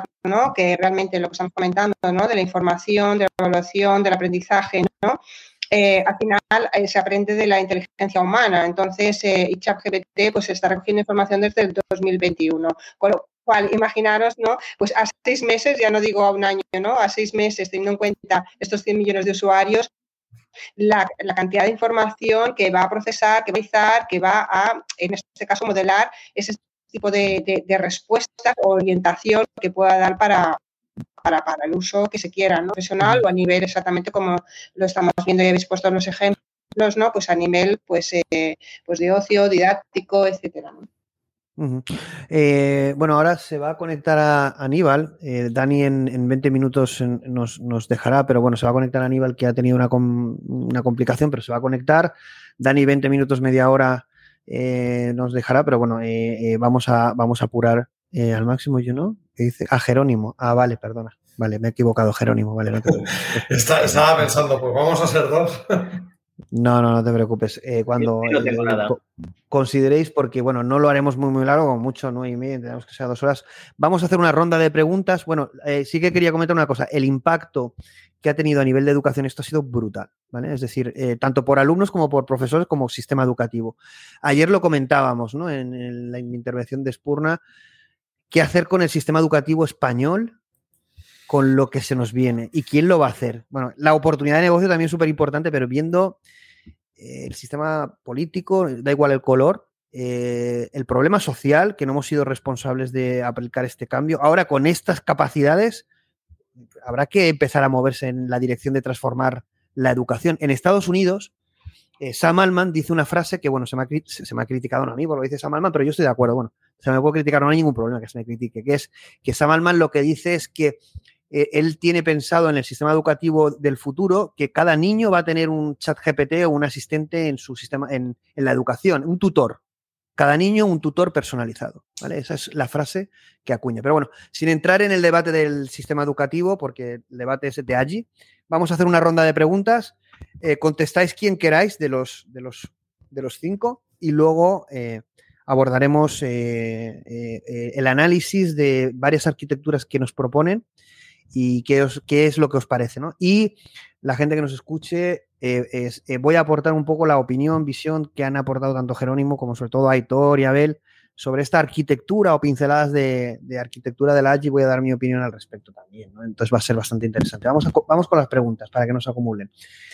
Vamos por eh, una pregunta que hace Gerger, que es habitual del programa y que bueno, tiene que ver con la reflexión que ha hecho Aitor.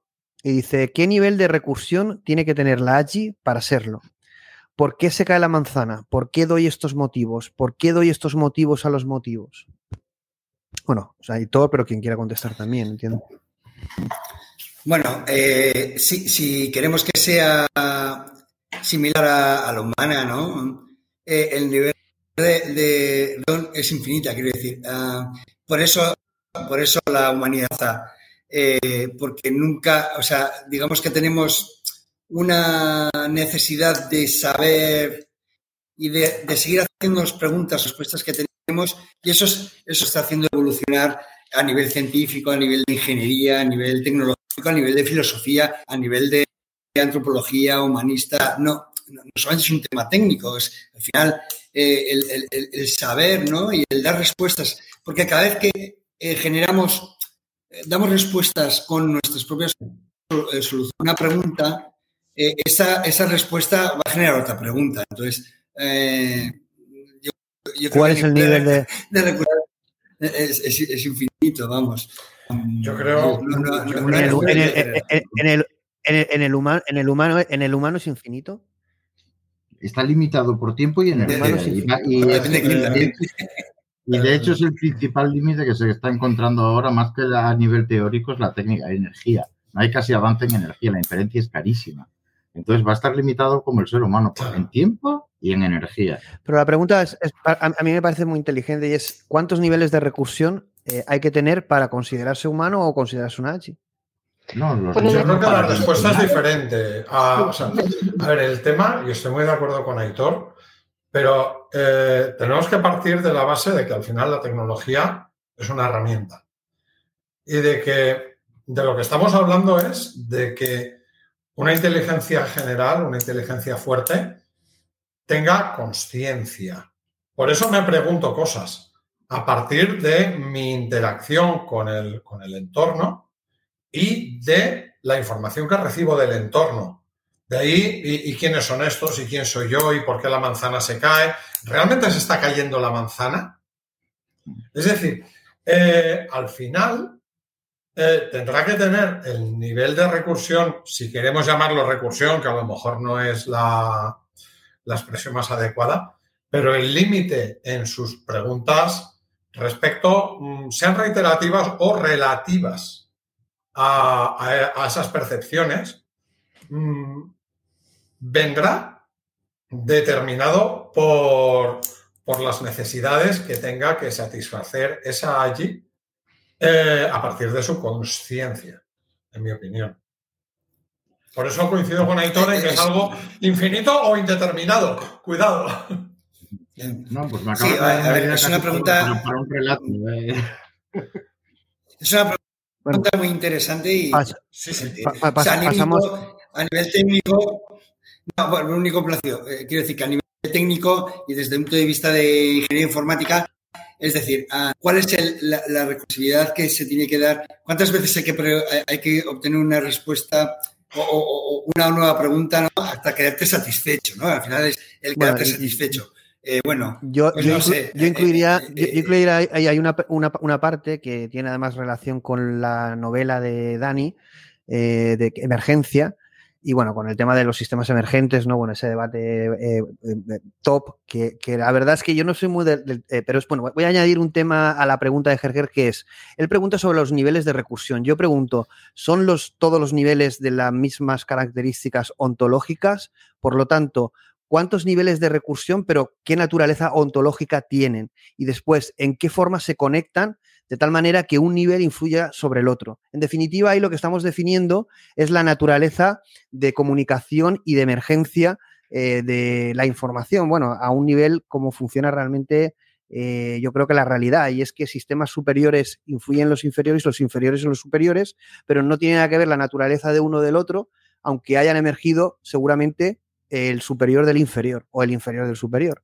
Eh, entonces, esto funciona así y es muy, yo creo que el camino va por ahí y jugando con esos niveles, es decir, jugando con eh, niveles de recursión en un nivel y jugando con diferentes naturalezas en, en- en- en- en diferentes capas, o, eh, ahí vamos a poder, como tú bien decía Hitor, obtener resultados. Eh, Vamos a, igual que ahora jugamos con redes neuronales, vamos a jugar con diferentes arquitecturas cognitivas, que eso es lo que sucede en la naturaleza, que van a, configurar una serie de sistemas complejos que su evolución o su comunicación o su conexión nos va a permitir eh, obtener una serie de resultados que no sabremos lo que vamos a obtener, pero sí que nos va a permitir obtener cosas nuevas eh, y de la que podemos esperar eh, grandes cosas. Yo creo que el camino va a ir mucho por ahí.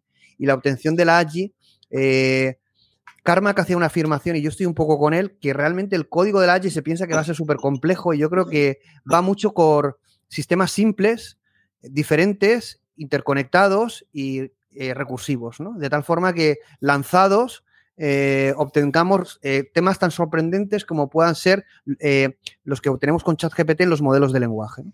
Yo creo que los tiros van un poco, un poco por ahí, pero bueno, tampoco quiero entrar en...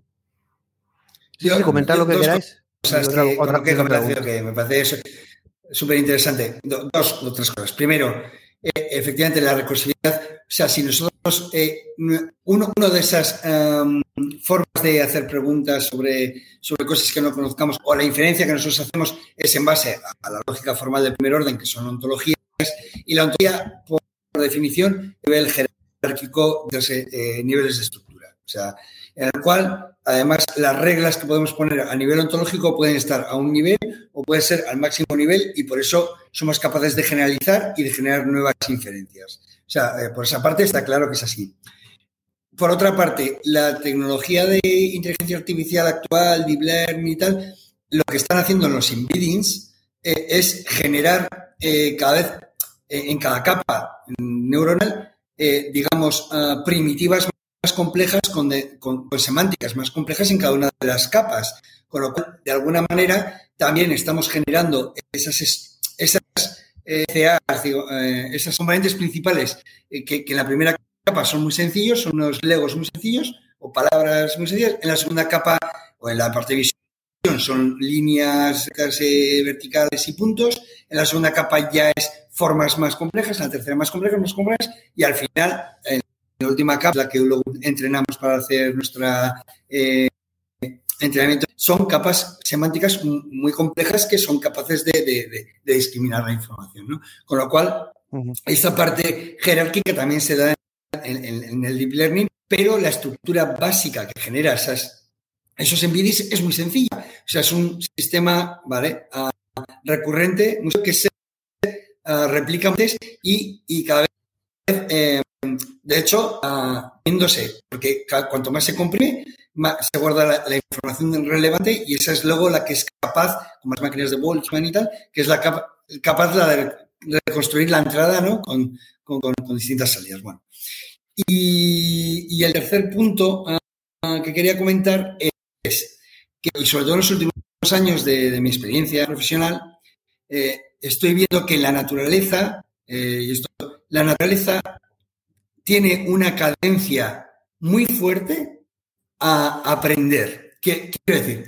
Cualquier, cualquier conjunto de red que montes, está demostrado y en muchos papers, que tú haces una red de, partículas atómicas, haces una red de, electrones, haces una red de iones, haces una red molecular, haces una red con imanes, haces una red con moléculas, ah, con células, haces una red con circuitos electrónicos, con electrodos, haces una red con neuronas, montas cualquier red y esa red es de aprender en base a los impulsos que le des.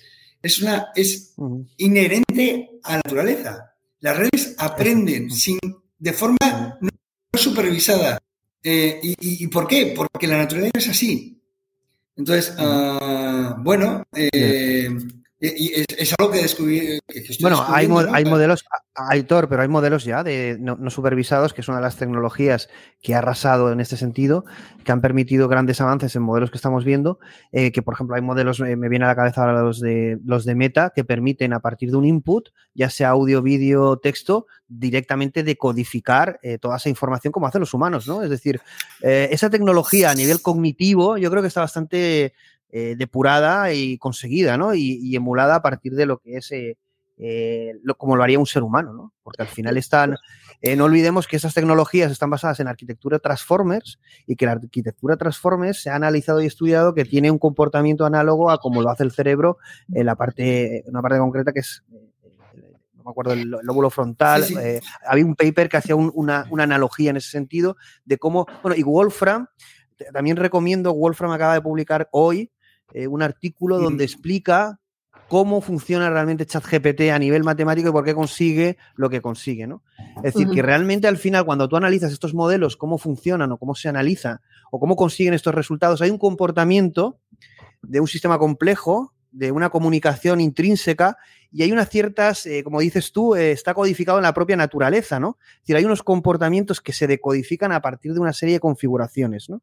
Y que se descubren justamente con, con lo que estamos viendo, pero nosotros pertenecemos a ese tipo de sistemas eh, complejos y nosotros, al menos nuestra parte consciente, esto sería otro debate, pero podemos entrar en él, eh, pertenecemos a él y, estos sistemas también han sido bioinspirados y parece que se comportan de forma análoga y de ahí los resultados tan sorprendentes e incluso eh, iguales o equivalentes a las capacidades humanas. ¿no? En este sentido, no estamos inventando nada, sino que estamos descubriendo un poco cómo funcionamos nosotros y replicando cómo funcionamos nosotros, al menos eh, desde la parte cognitiva. Sí, eh, pero si la parte de conciencia. Me gustaría un poco retarte y contradecirte con muchísimo cariño que estás porque precisamente por eso, de eso se trata, ¿no? Un poco de debatir.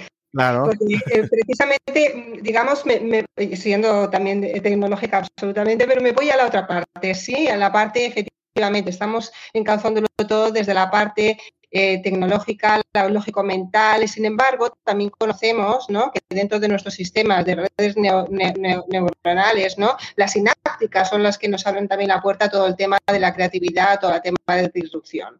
Por lo tanto, y eso también, como se está comentando, al final son aprendizajes de nuestro, en, este caso, ¿no? tanto de nuestros diferentes estadios, de la parte, pues efectivamente, ¿no? del cerebro y lo que nos estimula. Lo que sí que es es reconocido, al menos en mi opinión, es el hecho de que en todos los trillones de impactos de información, em, sinceramente creo que todavía no somos capaces, porque no hemos... Em, abierto la puerta lo suficientemente desde las escuelas, que tal como comentabas, ¿no? a toda la parte de creatividad, no somos capaces de procesar, de procesar toda esa información o al menos de eh, sacarle pues, eh, rendimiento, provecho y en este caso la inteligencia artificial y sobre todo pues, eh, en este caso con, el, con la utilización ¿no? de aplicaciones como ChatGPT, por lo menos como comentaba, nos abre una puerta a poder y en eso está en nuestras manos, ¿no? el hecho de poder no solamente quedarnos las respuestas y, copiarlas, y, sino ir más allá y eh, al final ¿no? Eh, ser conscientes de que ello también es, es, un aprendizaje no solamente para la inteligencia artificial, para toda esa moderación que estamos comentando ¿no? y dirección que pueda darnos, ¿no? sino también, por supuesto, para nosotros, ¿no? que nos estimule, que nos haga incluso pues, em, tener ganas de, investigar, que sea como ese tutor ¿no? que, que comentabais al, al, principio. Un poco el papel de la, lo que comentas es un poco cuál va a ser el papel de estas inteligencias artificiales o de estas inteligencias artificiales generales, más si, como dice Alman, van a, van a ser un compañero de vida en educación o en otros procesos. Eh, y como decía Alman, estamos, debemos ya establecer ese marco ético, ese marco de lo que pueden hacer y lo que no deberían hacer nunca. Pero eso es un debate muy complicado, ¿eh? porque ahí es limitar eh, nuestro propio potencial. ¿eh? Es decir, ahí es decir, oye, esto no lo puedes hacer. Yo mm, aquí lo que pasa es que nos desviaríamos. Quiero seguir con las preguntas de la gente porque hay bastantes, ¿eh? entonces vamos a llegar a la una de la noche, estamos aún aquí. Eh, yo solo quiero decir, con esto de los límites, eh, voy a repetir, una de las empresas que tiene Sam Altman, sabéis que viene del mundo inversor. Una de las empresas en las que tiene inversión y protagonismo, porque es muy llamativa, es una empresa que se llama Conception. Y Conception lo que estudia es la replicación humana de forma artificial. A partir de la sangre crean huevos humanos y permite a gente del mismo sexo poder tener descendencia. Redefinen el origen del ser humano. En 15 años están haciéndolo en chimpancés monos y lo siguiente en humanos. Lo que quiero decir con esto es, aquí planteamos los límites de la inteligencia artificial y de la tecnología, pero deberíamos ampliarlo a la ciencia y a la humanidad. No, digamos lo que la AGI puede hacer y no puede hacer nunca, pero deberíamos de decir lo que puede hacer el ser humano y no puede hacer el ser humano nunca. Por ejemplo, matar a otro ser humano, entrar en guerra, bla, bla, bla, bla, bla, bla. Eh, porque es muy fácil poner a la AGI o a la inteligencia artificial de parapeto y es el enemigo y eh, el Satanás, ¿no? Es como casi que el diablo personificado, pero esto no es así. ¿eh? El diablo, el bien o el mal somos nosotros. Y el problema viene de antes. El centrarlo todo en la inteligencia artificial eh, esto, bueno, me suena un poco a. Eso, eso, es una cosa... eso ha sido. Eso... Tienes toda me, me, me, me preocupa, me, preocupa porque el desconocimiento. Eh, cuando dices eso es como debates, el, el cuchillo, debates,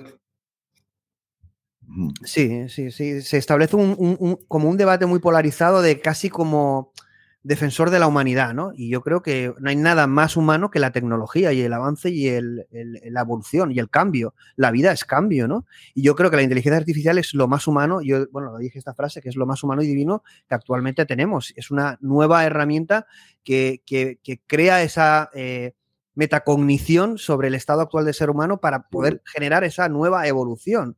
Entonces, esto, esto, es artificial, no, esto es humano. La inteligencia artificial es, una proyección humana, ¿no? Es nuestra mente plácido, eso es muy normal. O sea, al, final, nosotros tenemos un, sustrato primate ahí que percibe como amigo o como adversario más allá de lo que podemos razonar. Y, hombre, es igual, e incluso con un hijo, eso pasa más entre padre e hijo que entre madre e hijo, es cierto, pero padre e hijo tienes un hijo y te alegra, ¡ay, qué bonito, qué hago! Ya tiene 25 el niño, eh, ¿cuándo te piras a mi territorio? O sea, ya te empieza a parecer ajeno, un poco, ya, bueno, búscate la vida, ¿no? Una cosita, como eh, Jerónimo, se, como, Jerónimo, se tiene que ir, voy a poner una pregunta que la podrías contestar tú, Jerónimo, si quieres. Eh, y si quieres, con eso despedimos. Es una pregunta bastante más terrenal en este sentido que la anterior. Y yo creo que más sencillita de contestar, pero también, bueno, de difícil contestación, pero es más eh, sencilla. Y es en qué medida, bueno, dice Daniel Echeverry, en qué medida podrán las pequeñas, bueno, también podéis después contestar el resto, ¿no? Pero en qué medida podrán las pequeñas y medianas empresas o particulares podrán intervenir o participar en el desarrollo de, una AGI. Bueno, no sé, yo creo que pymes a lo mejor pueden participar en algún tipo de consorcio o en algún área muy concreta del desarrollo de una AGI eh, dentro de un proyecto de mucha mayor envergadura pero creo que al final se, se requieren equipos no solo muy competentes, sino también muy grandes, que de forma individual una, pequeña empresa o una mediana empresa difícilmente. A lo mejor eh, como parte de un equipo, como parte, pues una UTE o, eh, un poco en esa línea de, de, desarrollo de proyectos de empresa, sí pero, pero de forma individual no. Bueno, al menos en el estado actual que cuenta, en el, que, en el actual, que estamos. ¿no? Bueno, John Carmack hace unas declaraciones con, con- en un podcast eh, eh, en este sentido. que a mí me ha sorprendido, ¿eh? porque bueno, John Carmack no es cualquiera. Eh, dice que básicamente cuando tengan una AGI, el, el trabajar con una AGI no requerirá millones de líneas, sino cientos de líneas y que será tan sencillo como programar una página web. ¿no? Esto lo dice Carmack, ¿eh? no lo digo yo. Es decir, que. Y luego, bueno, sí que dice Sam Altman, eh, CEO de OpenAI, que cuando tengan una AGI la, la van a exponer como una API y que la, se va a poder utilizar, pero que van a controlar bastante la utilización de la misma, claro, porque ¿quién va a acceder a esto? Esto crearía muchas desigualdades, ¿no? Lo que quiero Claro, decir con claro. esto es que, bueno, ahora mismo el crear esa AGI es bastante inaccesible al- a las empresas y pequeñas empresas, pero cuando esté disponible, el poder Utilizarla es integrarlo... otra cosa, utilizarla es otra cosa, ¿no? Yo creo que he interpretado la expresión desarrollo Sí, sí, a sí. nivel sí. de creación de. Sí, sí, sí. sí, el desarrollo. Bueno, en el desarrollo debería estar toda la humanidad, ¿no? Porque va a influir en toda la humanidad. Pero a- como, se mueve esto, y ya lo pusimos en el iWars ahora mismo, eh, viendo el panorama, eh, quien, la guerra está entre Microsoft con Elon Musk, con eh, OpenAI, eh, contra Google, eh, con su CEO, con eh, eh, DeepMind, y Sí. por otra parte tenemos algunos desarrolladores independientes o libres, y veremos lo que hace Amazon, veremos lo que hace Apple, veremos quién ha- qué hacen las, las nuevas, eh, si surge alguna nueva Big Tech. Meta está muy comprometida en este sentido, viendo lo que ha pasado con el metaverso. Sí. Mm, Justamente Meta, yo estuve buscando noticias al respecto, pero no encontré, y es que ponían que el- su nuevo lanzamiento de su nuevo chat GPT eh, o de la eh, alternativa a chat GPT, dice que eh, ellos van a hacer realmente algo que sí que es inteligente de verdad, que ChatGPT, como decía Aitor, al final evidentemente solo reutiliza el conocimiento que tiene, pero un poco en la línea que había comentado Aitor, este modelo que va a sacar Meta permite preguntarse eh, a partir del e inferir a partir del conocimiento que ya tiene y generar nuevo conocimiento, que es un poco una de las capas que él explicaba. Por lo tanto, dice que iba a necesitar muchos menos datos y que va a haber una, una capa de razonamiento, de generación de contenido nuevo y que por lo tanto era muy superior a lo que era ChatGPT, que no deja de ser un modelo de lenguaje. Bueno, lo que pasa es que la gente le decía, sácalo y no hagas tantos vídeos de y no hagas tantos vídeos del metaverso en 3D peleando con tu profesor y haciendo UFC, ¿sabes? No. En ese caso, seguramente es- es un argumento, ¿no? Porque lo vamos a ver, ya lo estamos viendo con los gigantes, Sí. eh, absolutamente de competitividad, ¿no? Recordar que, claro, al final OpenAI es open source y por lo tanto ellos son muy expertos también en toda la comunidad de, a nivel de desarrollo en establecer, como comentabas, mencionabas esas APIs, ¿no? Que además incluso, ¿no? Pues la pregunta que justamente hacía a nivel de pymes, no directamente, pero que sí que puede ser, evidentemente, pues un, un canal de paso, ¿no? Para poder, eh, en este caso, cooperar con ese tipo de tecnologías, ¿no? Y Sí. luego, por otro lado, ¿verdad? Pues, eh, bueno, pues al final, pues eh, teniendo en cuenta, ¿no? El alcance, como comentaba, ¿no? De impacto masivo y sobre todo el conocimiento, pues vamos, vamos a ver sobre todo quién se, quién se posiciona de los grandes, ¿no? Jugadores a nivel, pues, de no solamente eh, de, de uso, ¿no? Sino también, pues, económico, porque lo vamos a ver con esas suscripciones o con, al final, diferentes planes que surjan para ¿Quién puede- la adquisición de esas tecnologías. Claro, ¿qui- ¿quién puede utilizar esta tecnología? Y también cómo el mundo tradicional, llamémoslo así, que no tiene ni idea de estas tecnologías, va a chocar con este mundo que lo cambia todo, ¿no? Y, y imaginar esto en España también, que, que va a ocurrir, ¿no? Y en el momento que vivimos. Bueno, Jerónimo, Bueno, sí, disculpadme, yo seguiría encantado, pero tengo ¿algún titular, al- algún titular o algún... eh, algún titular. eh, veremos una AGI, veremos una AGI pronto. eh, Pronto, ¿crees que- pronto es, un- es algo muy relativo. Creo que lo que sí vamos a ver muy pronto son modelos de inteligencia artificial que nos van a sorprender y que van a ser muy disruptivos en cuanto a su arquitectura. Yo creo que estamos llegando al límite de lo que las arquitecturas actuales eh, nos pueden proporcionar. Vamos a seguir viendo, vamos a seguir viendo resultados, pero, pero para ver cosas mucho más sorprendentes, eh, seguramente vamos a ver cambios en, en las arquitecturas. Sí, estoy contigo ahí con eso. Es decir, realmente este, este modelo o este paradigma de modelos de lenguaje y escalabilidad tiene un límite claro. que hay gente que dice que estamos más próximos a ese límite y hay otros que aún queda bastante para ver el límite, pero está claro que esto tiene un límite y que para ver cosas nuevas y más potentes vamos a necesitar nuevas arquitecturas que justamente ahora te vas en el momento más interesante que es cuando vamos a ver esas propuestas de arquitecturas Sí. y las vamos a comparar con, con lo que eh, comentaba Aitor también. Pero bueno, un placer tenerte. Un placer, Eh, el placer es mío siempre. Muchísimas gracias por la invitación y muchísimas gracias a todos los oyentes. Y de Estamos verdad que me encantaría continuar y me apunto para la próxima. Vale, perfecto. Muchas gracias. Un abrazo, un abrazo, Un abrazo a todos. Gracias. Vamos rápido a acabar con el Yo- resto de algunas pre- ¿Me, me dejas plácido un segundito? Sí, sí, sí. Sí, eh, contestar un poco a Daniel Echeverry, eh, que decía, bueno, en qué pueden ayudar las pymes en la, en la creación de esa allí, ¿no? Eh, te- un apunte, si desde mi visión de lo que es la I, eh, yo en ningún momento he hablado, o sea, he hablado de un sistema que se hace preguntas, que haga preguntas que no pueda responder y que tendrá eh, que responderse a sí mismo para qué existe o para qué está y qué es lo que quiere hacer. Y por qué. Y luego, ah, ah, y luego dará un ser sobre, sobre esas eh, respuestas que, que, que se- que él va a inferir, ¿no? Pero en ningún momento he dicho que esto tenga que ser en un dominio universal. Eh, para mí, la AGI, aun- aunque el nombre diga que es una inteligencia general, para mí, para mí no es una, una inteligencia, ge- una inteligencia general que sea universal. Es decir, igual podemos tener una AGI, y voy a decir, eh, a nivel de fontanería. Pero es contradictorio, ¿no? Pero es, ¿Por contra- qué? es contradictorio. ¿Por qué? eso. Porque, por-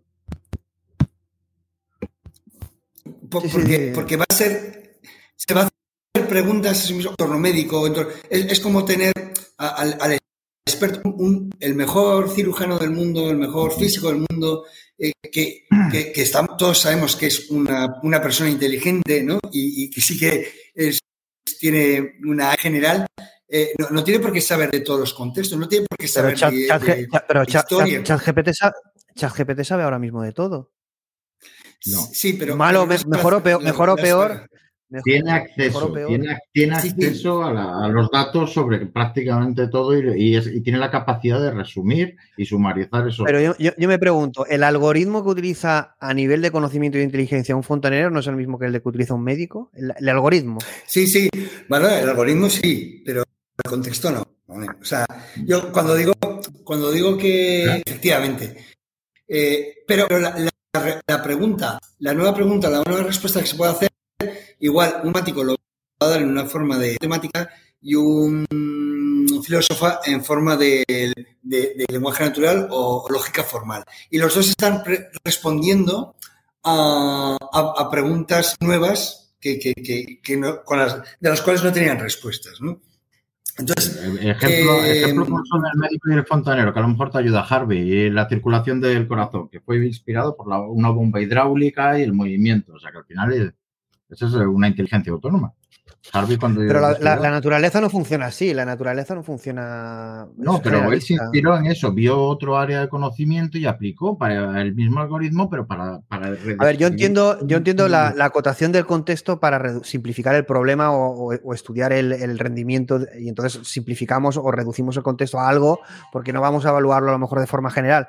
Pero el reto de una AGI es que sea general en sí misma y que no, evidentemente luego podríamos verticalizarla como pasa con ChatGPT, que luego se entrena para un contexto concreto y funciona mejor, eso lo puedo llegar a entender, pero la AGI como tal el core tiene que ser general y puede enfrentarse a cualquier reto. E incluso os diría más, por ejemplo, un modelo que analizamos en otro programa, pero bueno, fue uno de los modelos estrella del año pasado, como fue Gato de DeepMind, eh, eh, sus modelos, que eran un modelo generalista que podía hacer muchas cosas, eh, esas cosas que podía hacer, cuando tú lo aplicabas a cosas que no sabía hacer, eh, no las sabía hacer tan bien, pero sabía mm, hacerlas. Es decir, que el entrenamiento o el aprendizaje de determinadas tareas lo aplicaba en otras para las que no había sido entrenado y, tenía una cierta efectividad. Eso es una AGI, que es que eh, lo que tú sabes sirve para todo. O al final tú, me explico, yo con la inteligencia que tengo me enfrento a la realidad. No cojo y digo, vale, ahora soy fontanero, me cambio la caja, me pongo otro algoritmo.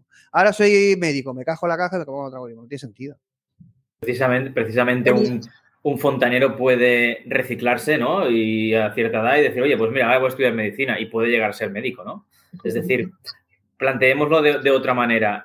Eh, si no si una AGI para ti, Aitor, tiene que estar compartimentalizada, ¿cómo definirías una potencial AGI sin estas barreras? ¿O qué, cómo lo llamarías? ¿Superinteligencia? Igual, igual, me expreso mal. Lo que he dicho es que no necesariamente tiene que ser en un dominio general. Desde que podemos construir una primera AGI en un dominio, en un contexto más concreto para avanzar. Pero artificialmente contenida. Que no, artificialmente contenida. Nosotros la limitamos. Decir, oye, vale, sé que, sé que eres capaz de todo, pero dedícate a la fontanería. Sí, no necesariamente. Fíjate, ¿te acuerdas de AlphaGo? No, Alfa Cero. Alfa Cero era un modelo más generalista que era capaz de aprender las reglas de, cualquier juego que se le pusiese delante similar a algo. Mientras que AlphaGo fue un primer modelo que aprendía a jugar algo él, solo, pero limitado a un contexto. Eh, o sea, sí, pero bueno, yo creo que ahí es, estamos hablando de lo mismo. Realmente ahí Aitor lo plantea desde un punto de vista práctico, limitar el problema para eh, contextualizarlo, para de alguna forma simplificarlo, pero que evidentemente la naturaleza debe ser general, ¿no? Pero que en una primera fase de desarrollo quizá y ya lo estarán haciendo ellos porque está comentando que están trabajando, pues lo simplifican en un entorno concreto, ¿no? Pero entiendo que el objetivo es que sea generalista. Pero esa contención realmente no nos llevaría, mm, en este caso, ¿no? A, cierre de oportunidades. Bueno, supongo que luego lo expandirán, ¿no? Funciona bien. Eh, eh, eh, yo estaba, estaba, dando respuesta a Daniel cuando decía, ¿pueden las pequeñas y medianas empresas? Claro, sí. Nosotros queremos buscar una allí general eh, eh, eh, universal, solo van a poder hacer grandes. Ahora, si nosotros queremos buscar una un, sistema que sea consciente, que, que, haga sus preguntas, que sepa, que, sepa, que sepa generar sus, propias preguntas y sus propias respuestas, y, lo que nosotros no podemos aspirar a, a, coger CIC o una ontología gigante o Wikipedia mm. y podríamos hacerlo, pero, pero, pero entonces eh, no vamos a no vamos a poder competir Entonces Tenemos mm. que eh, acercarnos a, dominios pequeños y hacer las primeras AGIs ah, que, se generen sus primeras preguntas y sus conclusiones en, dominios más reducidos eh, para, para, para, avanzar. Es mejor avanzar pequeño que, que vamos a otras, eh, vamos, a, eh, vamos a meter un poquito de velocidad porque aunque no parezca que no, ya llevamos casi dos horas, entonces mm, como supongo que querréis cenar, eh, vamos a dar un plazo porque no nos podemos ir sin ver algunas arquitecturas y hacer alguna pregunta porque un poquito nos hemos... La parte introductoria es esta y ya llevamos dos horas, ¿no? Y bueno, vamos a hacer preguntas rápidas de la gente, las contestamos rápido y vamos a la segunda parte del programa, hablaremos también rápido, casi que necesitaremos otro allí debate para entrar en la parte más profunda, ¿no? Pero bueno. Eh, suele ocurrir. Decía eh, que también me parece interesante eh, esta pregunta de Gerger porque incide en una cosa que ha comentado Gerger también en otros programas y dice decía, sobre lo que decía Abel de la motivación. ChatGPT, si la conectáramos o, conectado a una célula que asociara cada respuesta a una reacción fisiológica, o biológica, ¿no? Que condicionara sus respuestas, estaría más cerca de una AGI. Yo aquí, antes que, que responda Abel, hay que diferenciar eh, lo que hemos comentado antes, el embodiment, el que una inteligencia esté en un cuerpo o en una conexión biológica, está más allá de lo que es una AGI, el concepto core de, una, de una AGI, ¿no? Pero bueno, eh, eh, contesta tú si quieres en este sentido. Yo, en definitiva, es que si tú conectas este sistema, que sería una AGI, a una parte biológica, donde tú estás influenciado por esa parte biológica y física, es decir, entiendo que entre, bidireccional, ¿Eso sería más una AGI que algo que no estuviera conectado a esa parte biológica o física? Yo creo que no tiene nada que ver con la parte vamos, yo, yo es que soy, no es que sea partidario, o sea, es que no soy, no soy capaz de concebir ninguna forma de inteligencia que no esté ligado algún tipo de sustrato que procese la información. Y en cierto modo eso te va a condicionar y te va, te va a dar una cierta canalización y unos ciertos límites. O sea, al final cuando estamos hablando de, eso que te decía al principio, de ego, de, de Estamos hablando de, esa metáfora de la célula, de un límite frente al entorno. Pero ¿qué significa? ¿Qué es eso de embodied cognition? Embodied cognition, que tengas un cuerpo. Embodied cognition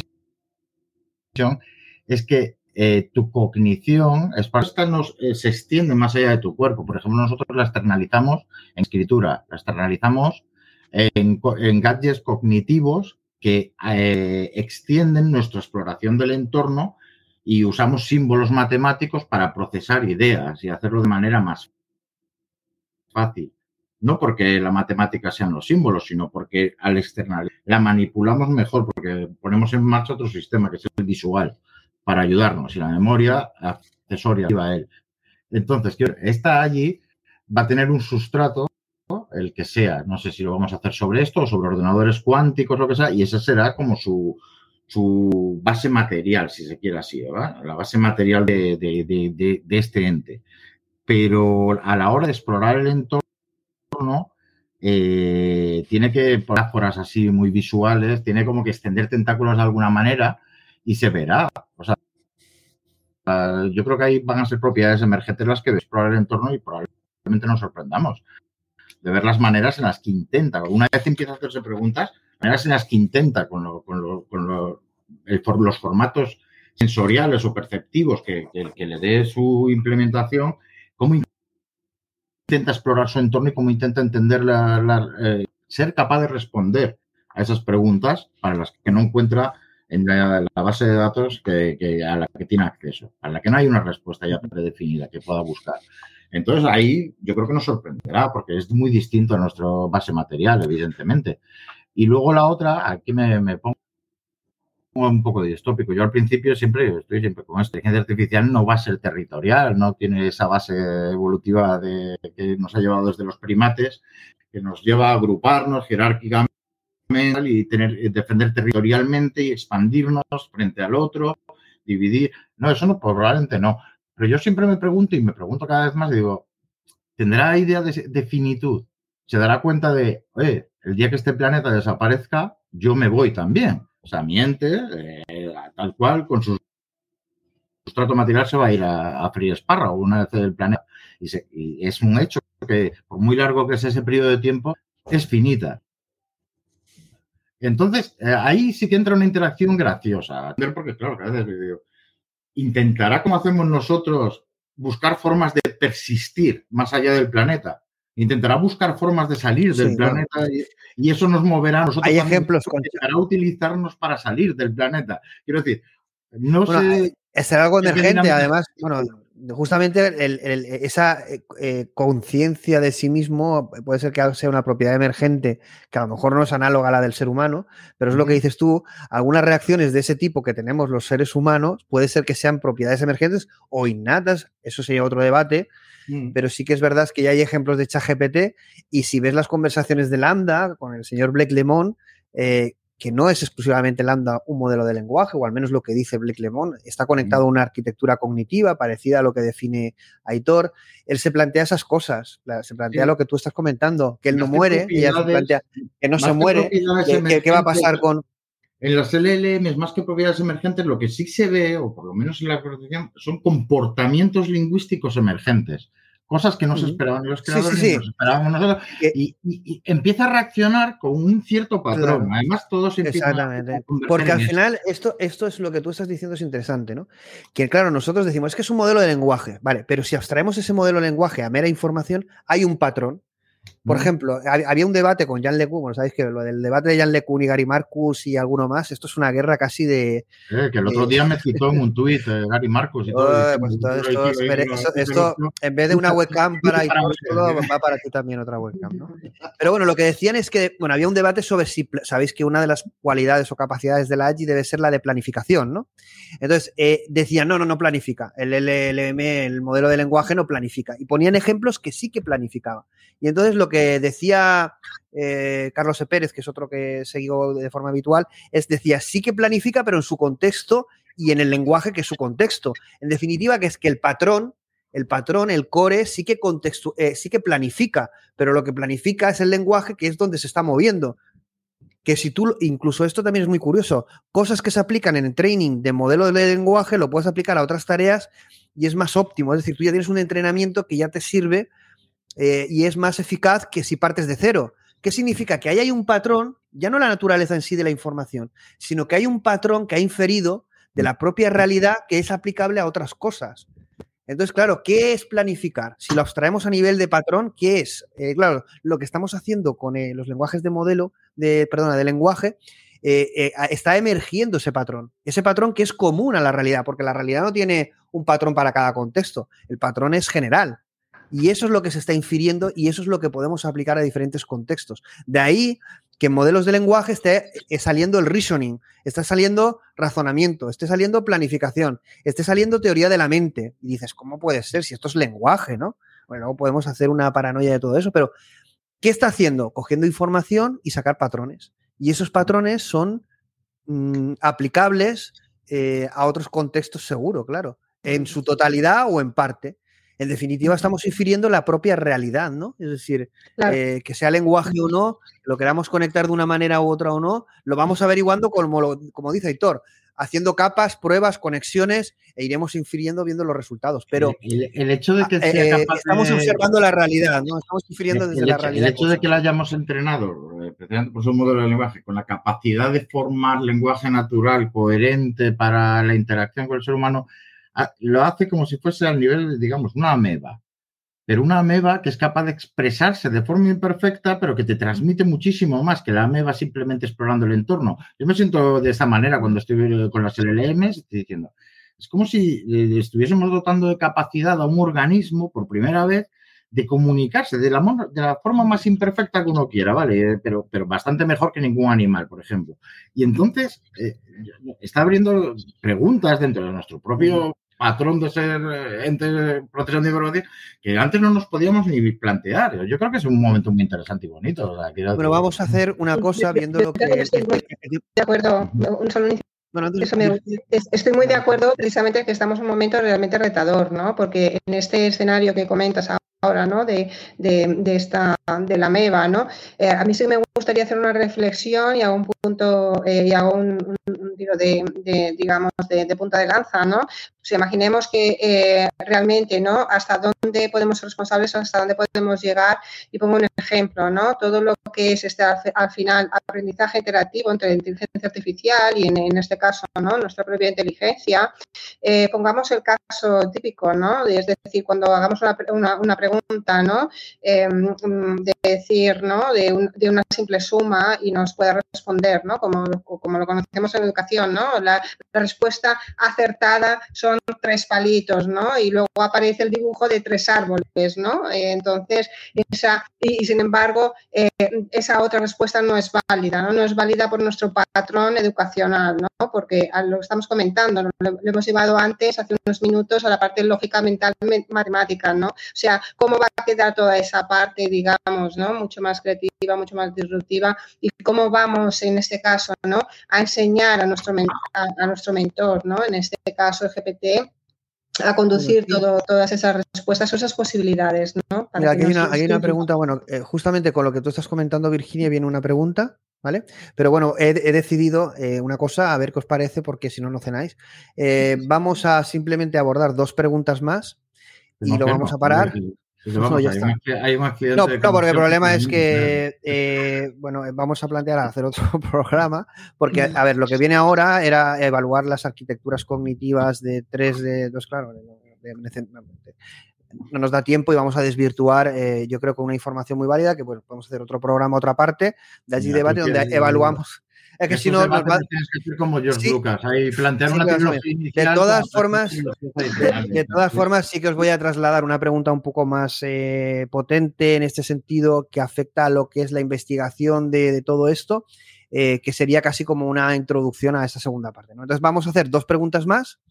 Os hago la última pregunta mía y terminamos, ¿vale? La, pregunta que ahora hace Gerger, luego eh, es otra pregunta de José Luis Nieto, eh, sí que viene en relación a lo que comentaba Virginia, ¿no? Y dice, eh, Gerger, es decir, quizá más que un AGI para la humanidad, debe haber una AGI por persona. Bueno, esto es lo que planteaba lo que planteaba Sam Altman, ¿no? Es decir, realmente vamos a tener un asistente de vida, un asistente en la formación, un asistente en muchas áreas, ¿no? Quizá modelos distintos, quizá un modelo uno para todo. Bueno, ya veríamos, eh, quizá hayan compañías que se especialicen en, no sé, en un, como si fuera un Tinder para las relaciones de pareja, otro para la economía, otro para encontrar trabajo, pero a lo mejor Google te saca uno que te sirve para todo, o Microsoft, bueno, eso eh, imaginamos que puede ir por ahí los tiros, pero eh, sí, que, sí que dice que debe haber una AGI por persona y que de esa interacción entre AGIs bien intencionadas, es decir, esas AGIs casi a lo Daemon, eh, de, cada persona, es decir, cada persona tendría nuestro daemon, pero a nivel de, de inteligencia artificial, bien intencionada, bueno, eso de bien intencionada, mm, veríamos, y usuarios, emerja una ética colectiva mayor. Entonces ahí trasladamos el concepto de hive mind o hive mind, que es una mente colectiva. Aquí sé que quiero, antes de que podáis contestar, que si el objetivo de la AGI, más que de la humanidad, debería ser potenciar el ser humano y eh, la mente eh, colmena o la mente colectiva, sí que volvemos a lo mismo, porque me gustan estas reflexiones que hace Gerger y, parte de la comunidad, que me parece súper interesantes, enlazarlo con cosas eh, que se debaten, en, por ejemplo, en el CEO de, o que comenta el CEO de OpenAI. El CEO de OpenAI dice, bueno, a nivel ético, nosotros vamos a hacer, evidentemente, trasladar esa responsabilidad a los gobiernos, luego estarán las propias compañías, pero eh, la inteligencia artificial es tuya. Es decir, eh, y esto, esto yo no lo había escuchado en nadie, eh, a casi nadie comentar este concepto, y es, como la inteligencia artificial es tuya y va a vivir contigo, te va a supervisar, tiene que estar personalizada para ti y tú de alguna forma vas a poder definir en un cierto nivel ese eh, cómo debe comportarse, cómo se comportaría según tu personalidad, según tus valores y según cómo tú eres, ¿no? Como es en la realidad, tú estás en un país y tienes unas normas y una ley. Eh, estás en una empresa y lo mismo, pero luego tú decides cómo quieres ser, ¿no? Aquí, evidentemente, de una forma mucho más introspectiva, puesto que van a poder limitar eh, qué puntos tú puedes definir ese libre albedrío de tu inteligencia artificial que te acompaña, ¿no? Pero es curioso que esto lo comente Alman, porque entonces lo ven como una solución o parte del futuro, pero también como producto, ¿no? No es que la AGI esté en los, en los estados ni en las empresas, sino que vas a tener tu AGI como producto, tu avatar, tu quizá en un futuro integrado en el cerebro o no, o en el móvil, o más invasivo o menos, me- más biológico o menos, pero es curioso que ese concepto de mi inteligencia artificial, mi AGI o mi AI, y que yo la pueda personar a un cierto nivel, eh, esté encima de la mesa, ¿no? De, de- de estas grandes mentes y que Gerger aquí también eh, eh, traslada. Los ¿Qué os Borg. parece esta reflexión? Los Borg, la mente colmena.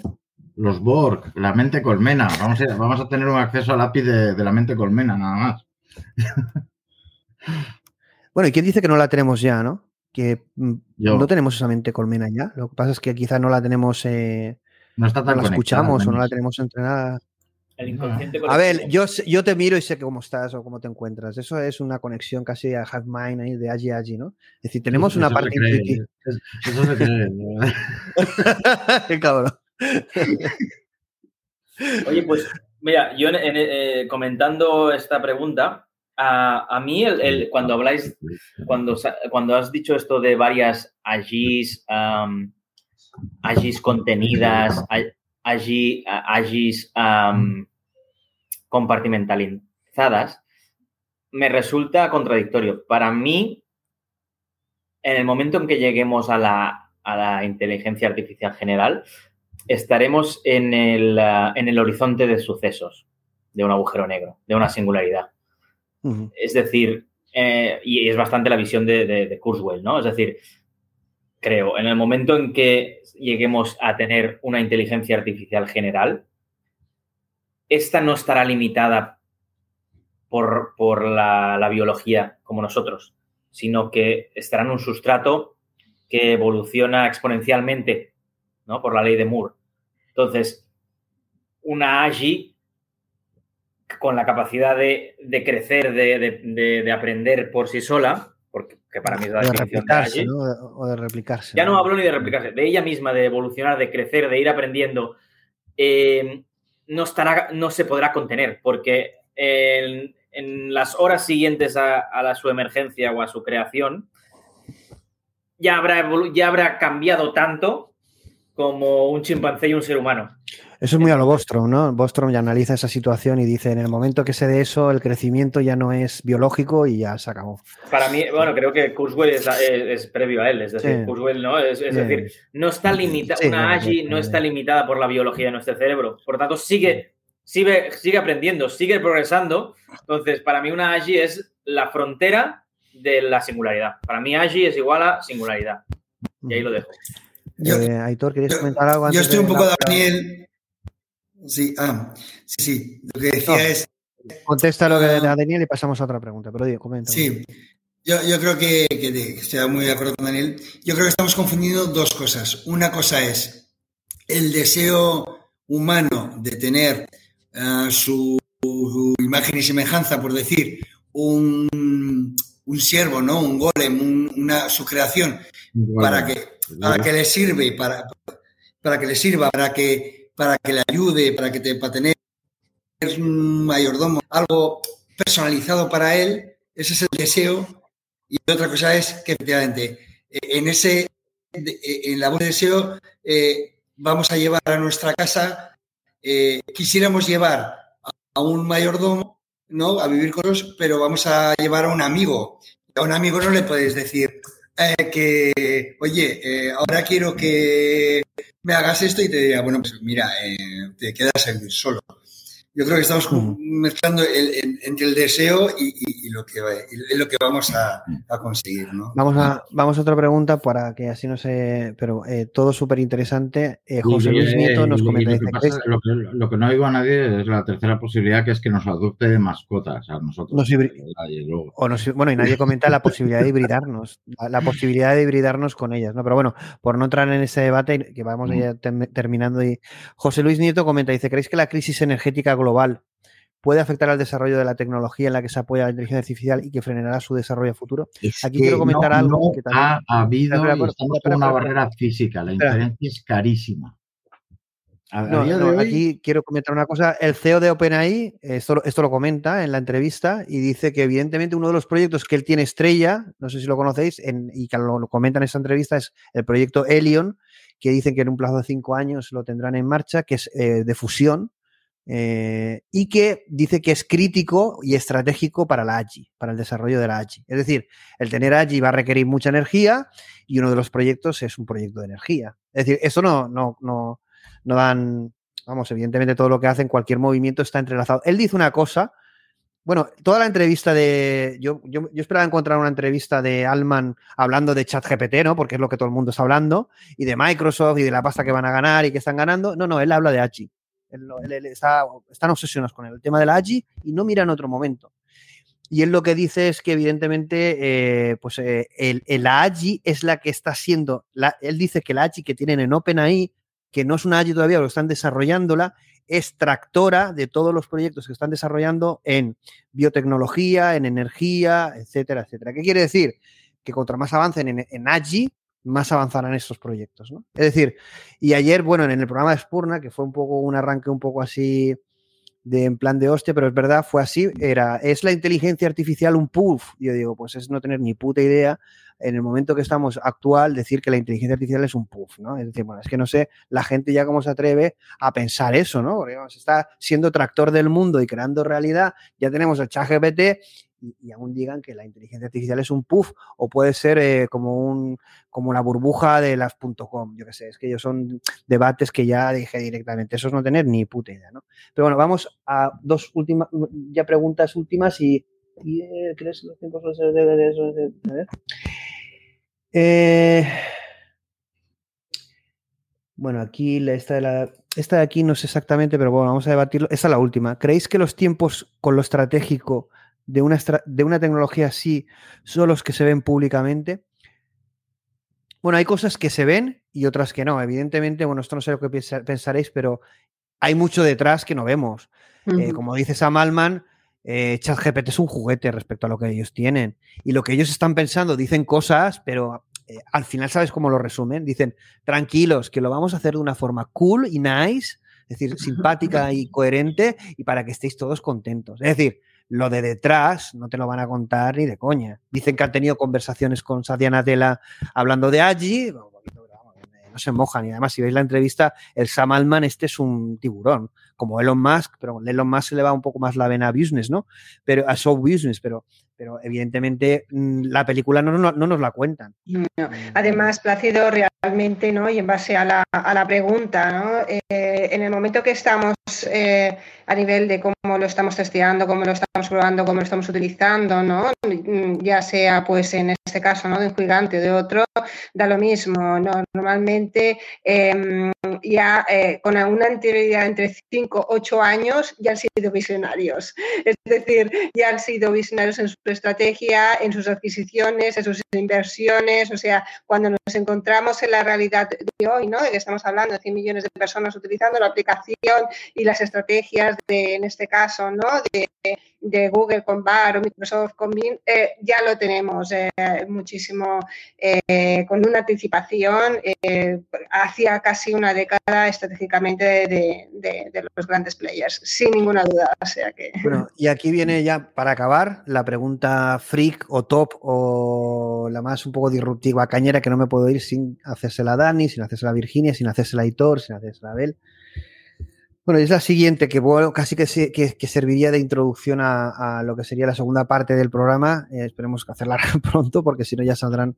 Pero básicamente es lo siguiente. A ver, comentaba Hitor y comentaban, bueno, sabéis, eh, OpenAI, muchos fabricantes, y viene en relación a, también a esta frase, ¿no? La, la voy a poner, es de un usuario todo lo que vamos a comentar viene en relación a esta frase de UXHAXV que dice Dios creó al hombre y entonces el, hombre creó, a Dios. ¿no?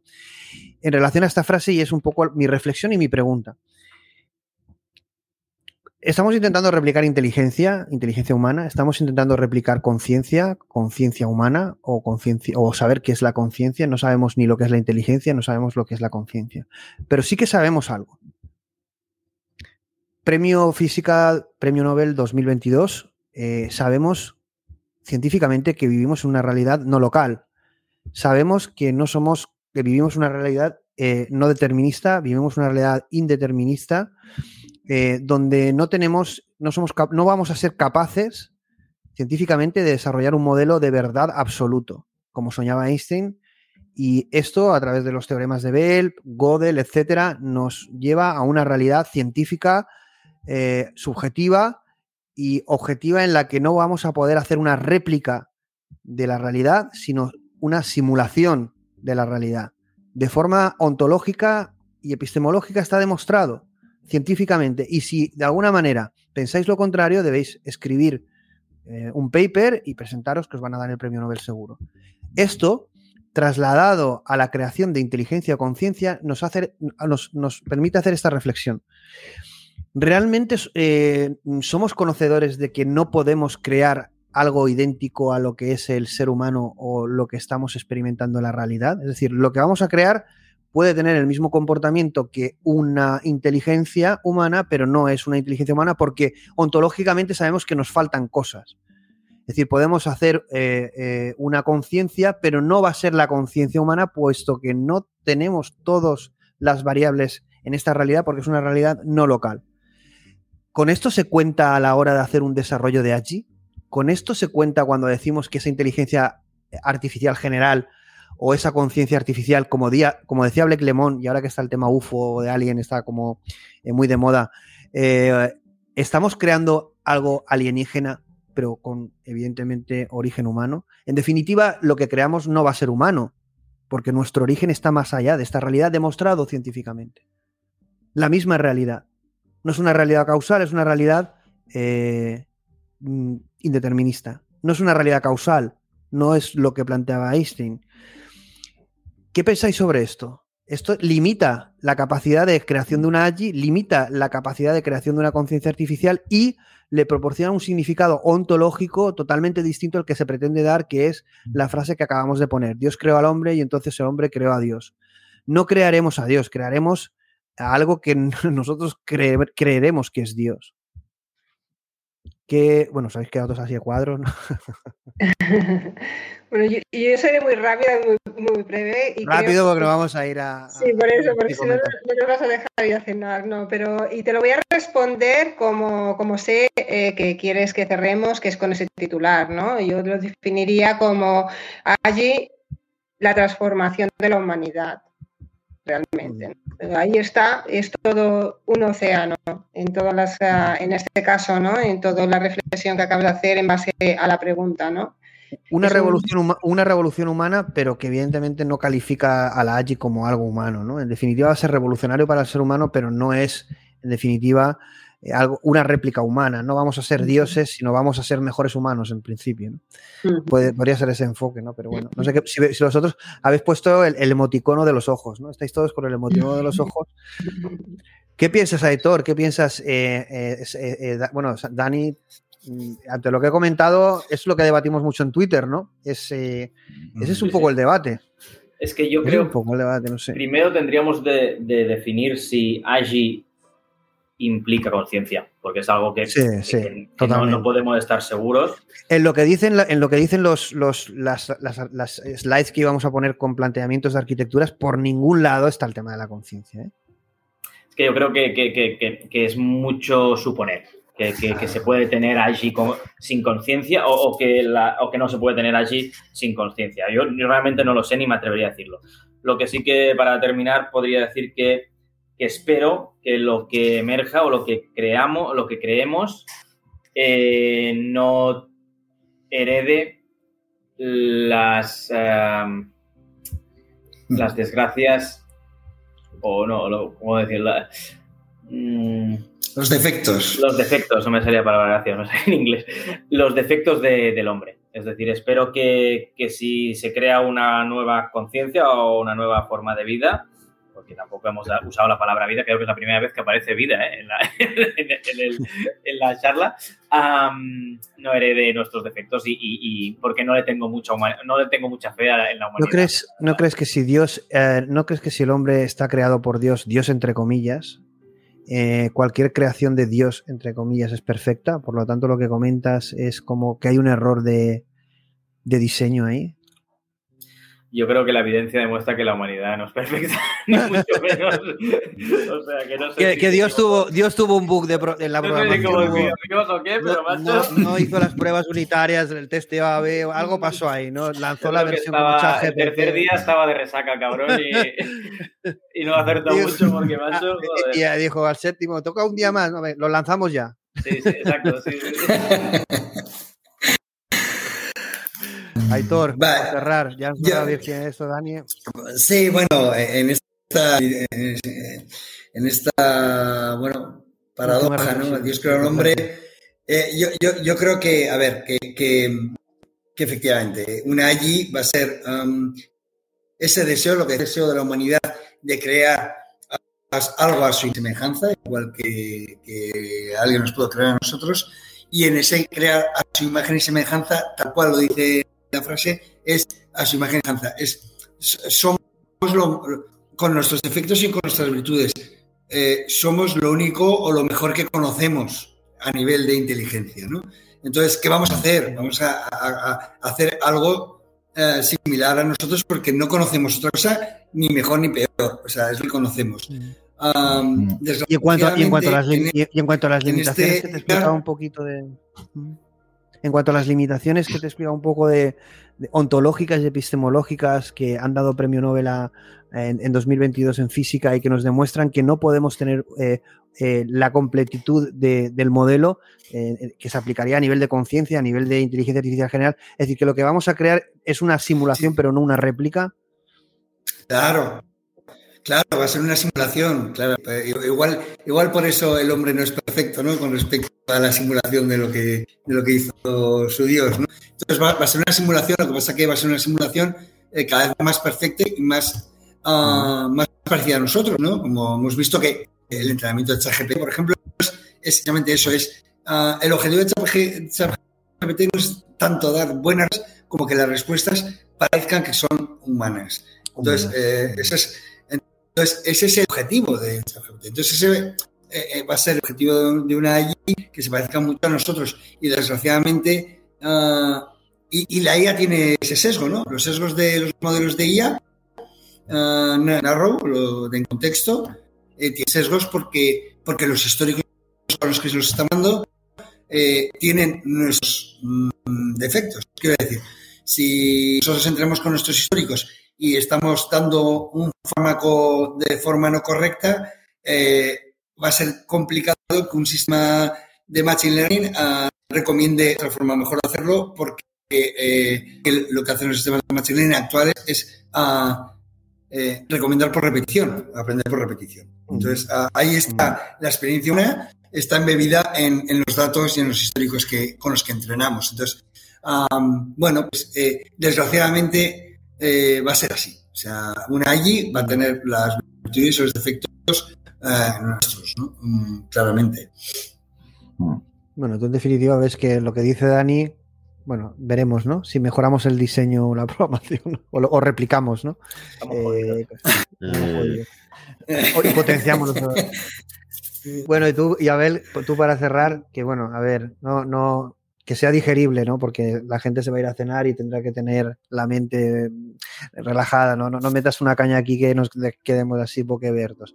¿Qué es lo que No, piensas? En, esto en definitiva, también A ver, Eh, eh, por partes. La primera, sí, los sistemas actuales son regresión en esteroides y por lo tanto van a estar, solo van a ser capaces de replicar lo que hay en los datos, pero precisamente la AGIS va a ser capaz de ir más allá de los datos.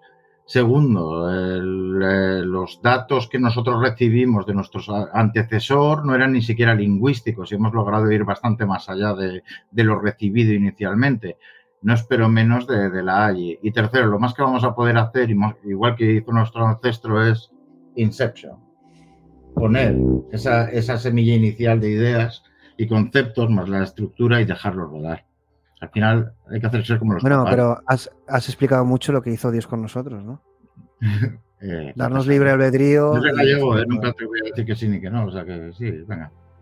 Pero que eso, eso además tiene mucha, mucha, eso que acabas de decir, así como eh, de forma arquetípica y relacionada con la película Inception, invito a la gente a una teoría que está, que yo recomiendo, que es la de David Deus, de la teoría del constructor, basada en, en información cuántica, y dice un poco lo que dices tú, ¿no? Eh, bueno, eh, en definitiva, al final, yo creo que vamos con la, con la AGI, con la inteligencia artificial, con la computación cuántica, con la tecnología, con estos debates, a generar nuevas respuestas, pero también, perdón, nuevas preguntas, pero también a tener respuestas, ¿no? Y que yo creo que vamos a tener que tener la mente abierta, ¿no? La mente abierta, eh, buena salud mental, porque lo que se nos viene yo creo que es, eh, va a requerir de mm, la mejor versión humana que podamos tener para que se pueda contagiar, porque, porque evidentemente esto es difícilmente digerible y supone un reto enorme de transformar toda esta nueva realidad de información en, en algo positivo y además en un momento bastante complicado. ¿no?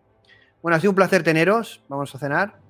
Eh, nos ha quedado la, la mitad del programa por, por- por ver, pero eh, vamos a dejarlo hasta aquí, ha sido bastante largo, que ha sido casi dos horas largas, así que un placer y nos vemos hasta la próxima. Cuidaos. Cuidaros. Bueno, Venga, cuidado. Un abrazo a todos. hasta luego.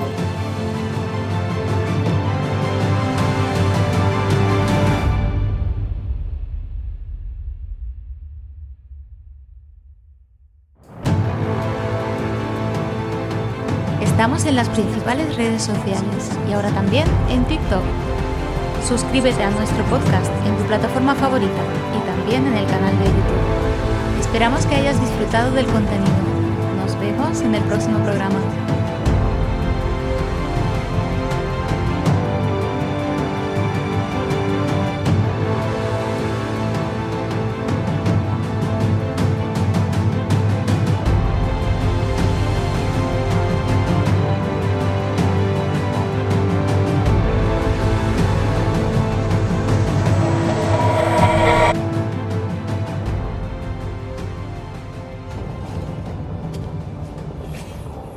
¿Le interrumpo? Tal vez se le haya terminado.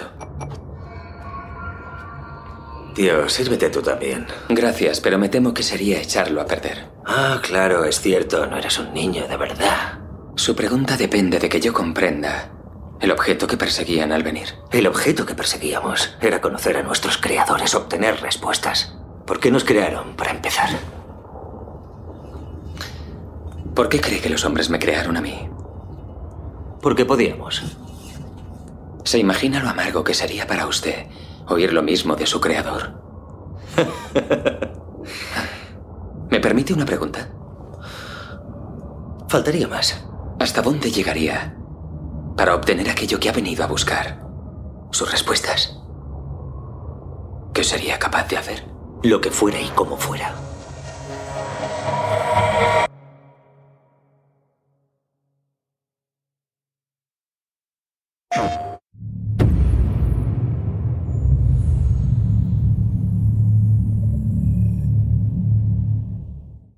Para empezar, ¿cómo debería llamarte? Soy Chloe. ¿Y tú cómo te llamas? Oh, ah, John. Me llamo John. Es un placer, John. ¿Podrías hablarnos un poco sobre ti y lo que puedes hacer, Chloe? Por supuesto, soy el primer asistente personal creado por CyberLife. Me ocupo de trabajos domésticos como cocinar, tareas del hogar o gestionar tu agenda, por ejemplo. Hmm. Y tengo entendido que eres el primer androide que ha superado el test de Turing. ¿Podrías contarnos un poco más sobre eso? En realidad no hice gran cosa, ¿sabes? Solo hablé con algunos humanos para ver si podían notar la diferencia entre una persona real y yo. Fue una experiencia muy interesante. Pero esta es la primera vez en la historia que el hombre ha creado una máquina más inteligente que él mismo. Dicen que tu cerebro puede realizar varias miles de millones de millones de operaciones por segundo. ¿Es eso cierto? Totalmente. Pero si existo es gracias a la inteligencia de los humanos que me diseñaron.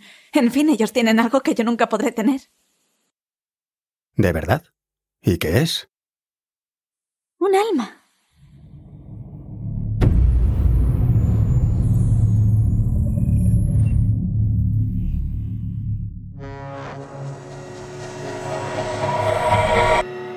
So when maybe you or somebody else creates an AGI system and you get to ask her one question, what would that question be?